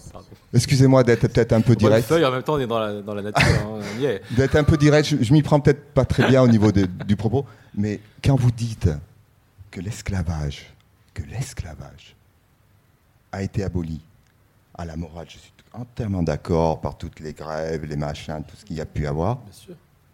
Mais c'est quand même, c'est quand même l'arrivée du progrès technique qui a aidé je ne dis pas qu'il a tout fait, mais qui a aidé, en tout cas. Juste, je vais vous donner un exemple. Juste un exemple. Est-ce qu'une moissonneuse-batteuse, vous avez parlé des moissonneuses-batteuses, est-ce que vous savez combien d'êtres humains ça remplace? Physiquement, humainement, est-ce que vous savez combien? Plusieurs centaines. Une centaine? Plusieurs centaines, je sais ouais, C'est plus de 2000. C'est-à-dire, quand vous utilisez une moissonneuse-batteuse, vous avez 2000 êtres humains en moins. Vous n'avez pas besoin de 2000 êtres humains. En gros, à peu près. Voilà. je suis désolé si je me suis mal exprimé. Caroline, si Christophe, tu veux. merci beaucoup, monsieur, pour votre euh, interpellation. Et euh, alors, je fais pas de. Je, je, je, sais pas, je, je, pense que. Je suis désolée si je me suis fait mal comprendre, mais il n'est pas question pour moi de faire de l'éducation ou de la sensibilisation des jeunes avec les films de science-fiction. Mais euh, voilà, point. Alors maintenant, vous voulez des exemples ouais, Allons-y, qu'est-ce qu'on fait demain ouais. Ouais, Je vous propose. Qu'est-ce qu'on fait demain Demain, vous sortez de là, vous allez vous mettre 5 minutes. Je vous propose, monsieur, vous... Non, à vous, je vous parle. Je vous parle à vous, à vous, 40-60 ans. Au boomer. C'est 40-60 ans. Hein, voilà. Donc, qu'est-ce qu'on fait demain On prend 10 minutes par jour. Et on prend dans les 10 minutes par jour, on fait 5 minutes où on observe le vivant non humain autour de chez soi. Une flaque, une, euh, un pied d'arbre, une forêt, un arbre, un pigeon. Et pendant que les 5 autres minutes, on note ce qu'on a, ce qu'on a observé, ce qu'on a ressenti, si on a été abordé par des gens, si on a envie de le, de le partager. Mhm. Voilà. Et dans les cinq autres minutes, si on a encore un peu de temps, on crée une histoire à partir de ça. Voilà, un quart d'heure par jour. Faites ça. C'est super dur. On n'y arrive pas. Même un quart d'heure par jour, on n'arrive pas à le prendre. J'ai demandé à mes étudiants depuis deux ans de faire ça, ils n'y arrivent pas. Alors ouais, on prend ça. On se donne et après vous avez mon mail et puis vous m'envoyez votre texte. Une et après, et après on essaye et ensemble on crée des nouveaux histoires, des nouveaux imaginaires, des nouvelles relations à la nature parce qu'on aura passé les 15 minutes par jour. Et ça, ouais, ça c'est ce qu'on fait demain et je veux bien le faire avec vous si vous le faites avec moi.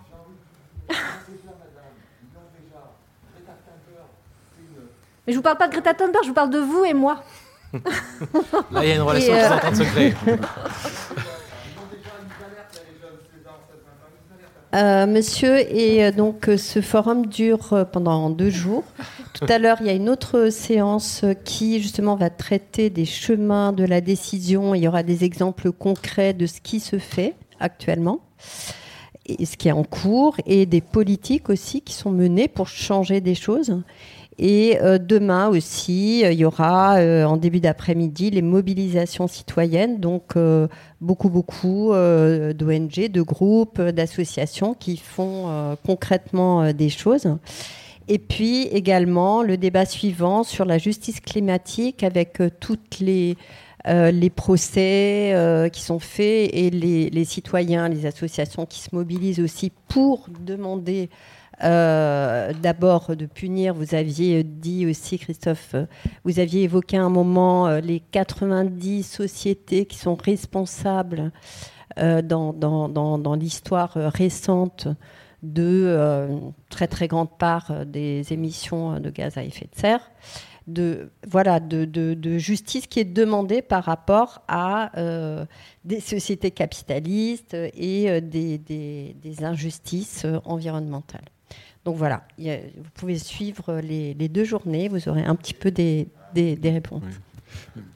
Hervé, vous vouliez réagir Oui, je, voulais, Et on va s'arrêter là-dessus peut-être Je voulais réagir parce qu'effectivement, euh, il y, a un programme effectivement qui, a demandé d'évoquer de, les choses dans un certain ordre. Moi, ce dont je vais parler euh, dans la prochaine table ronde, si j'ai bien compris, c'est euh, d'un travail qui a été fait sur la, région euh, Nouvelle-Aquitaine, qui est un travail euh, que j'ai mené pendant plus de dix ans, qui est bénévole, qui consiste à essayer de regarder euh, comment on peut agir dans un contexte régional de manière forte et qui a mobilisé à un moment donné à peu près 400 personnes. Donc c'est quelque chose qui, a, une réalité, qui a une réalité. Je veux dire qu'il n'y a, pas derrière ce que l'on dit euh, et, ce qui me frappe beaucoup, et c'est pour ça que je voulais réagir, c'est toujours l'idée que quand on, quand on essaie de dire que les choses sont compliquées, euh, on attend toujours, on, imagine toujours que c'est un signal de désespoir. Pas du tout, c'est une réalité. La, complexité est une réalité qu'on doit affronter. Si on l'affronte pas, on n'affronte rien parce que les choses simples n'existent pas. Euh, il y a toujours une phrase qui vient d'Umberto euh, voilà, qui, dit que à tout problème compliqué, il existe une solution simple et généralement elle est fausse. Mhm. Voilà. Donc euh, on, ne peut pas s'échapper de, la complexité. Et donc, euh, effectivement, on peut nous reprocher de, dire les choses sont complexes. Je crois que quand on fait semblant de dire qu'elles ne le sont pas, on est à côté du sujet. Et voilà. Alors moi, je veux bien dire un mot parce que la question de monsieur, elle est vraiment intéressante. C'est elle correspond à ce que j'ai dit tout à l'heure. Je pense qu'on ne répondra pas à ce qui nous arrive si on ne change pas notre vision et notre croyance dans le progrès technique. au sens où vous l'avez donné. Et je pense que ce que vous avez dit est historiquement faux, et je vais vous donner trois arguments. Euh, le premier, c'est que l'extension du monde industriel, et notamment du textile en Angleterre entre 1800 et 1860, a augmenté le nombre d'esclaves aux États-Unis. C'est-à-dire que plus il y avait de machines textiles et plus il fallait d'esclaves pour cultiver les cotons. Donc on n'a pas du tout eu un remplacement. Mmh. Et pareil, dans le, dans le, il faut regarder précisément, il ne faut pas dire une généralité qui correspond à une idéologie que le progrès technique euh, libère les humains. Euh, concrètement, le secteur clé de l'industrialisation, c'est le textile et le développement du, des usages fossiles, euh, de, enfin des, des des énergies fossiles n'a pas diminué le nombre d'esclaves. Et dans le cas du sucre, c'est pareil. C'est-à-dire que les grandes plantations sucrières utilisaient beaucoup de charbon et de machines à vapeur pour broyer le sucre et puis pour le faire, euh, pour faire bouillir les jus et fabriquer le sucre. Et donc il y avait une synergie totale entre l'esclavage et euh, les techniques basées sur les énergies fossiles. Il n'y a pas eu du tout de remplacement de l'un par l'autre. Euh, et dernier exemple, l'imaginaire de la moissonneuse-batteuse sur des grands champs de céréales. On pense que c'est ça qui est le plus productif, mais c'est contesté. Aujourd'hui, l'agronomie, des agronomes de l'INRA ont étudié qu'est-ce qui se passe sur les petites fermes, euh, les micro-fermes. En fait, on dégage dix fois plus de valeur ajoutée sur un hectare cultivé euh, en maraîchage intensif, en permaculture et un sol vivant avec beaucoup de travail, mais aussi beaucoup de valeur ajoutée qui est créée, et, presque autant de calories à l'hectare qui sont euh, produites, euh, que dans le modèle un peu euh, d'un paysage désertifié où il y aurait des champs de blé à l'infini. En, fait, le progrès, ce n'est pas forcément le modèle de production intensive de céréales avec la moissonneuse batteuse. Peut-être que le progrès des formes agronomiquement plus intensives vont se trouver dans la micro-ferme qui emploie beaucoup de gens. Ça tombe bien, on a perdu 5 millions de paysans depuis 70 ans, on a 5 millions de chômeurs. Donc peut-être qu'on va trouver un nouveau modèle social. Donc j'aurais plutôt envie de, dire il faut qu'on se libère de ces imaginaires euh, du progrès et c'est pas pour autant qu'il n'y a pas des solutions concrètes, justement, euh, dans le bricolage, l'innovation, la curiosité. Je dis pas faut arrêter la recherche et l'invention technologique. Hein.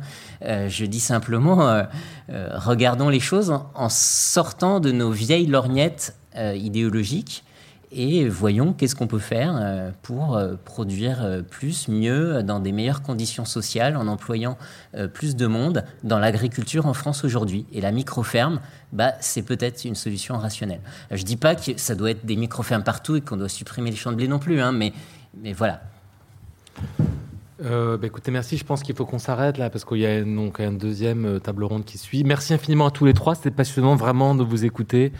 Euh, je pense que c'est quand même enrichissant et on voit bien qu'on est face à, des questions euh, extrêmement complexes, mais euh, vous nous les avez vraiment, je pense, extrêmement bien éclairées. Merci infiniment à tous les trois et bonne, bonne poursuite du colloque si vous le suivez jusqu'à demain. Merci tous les trois. Au revoir.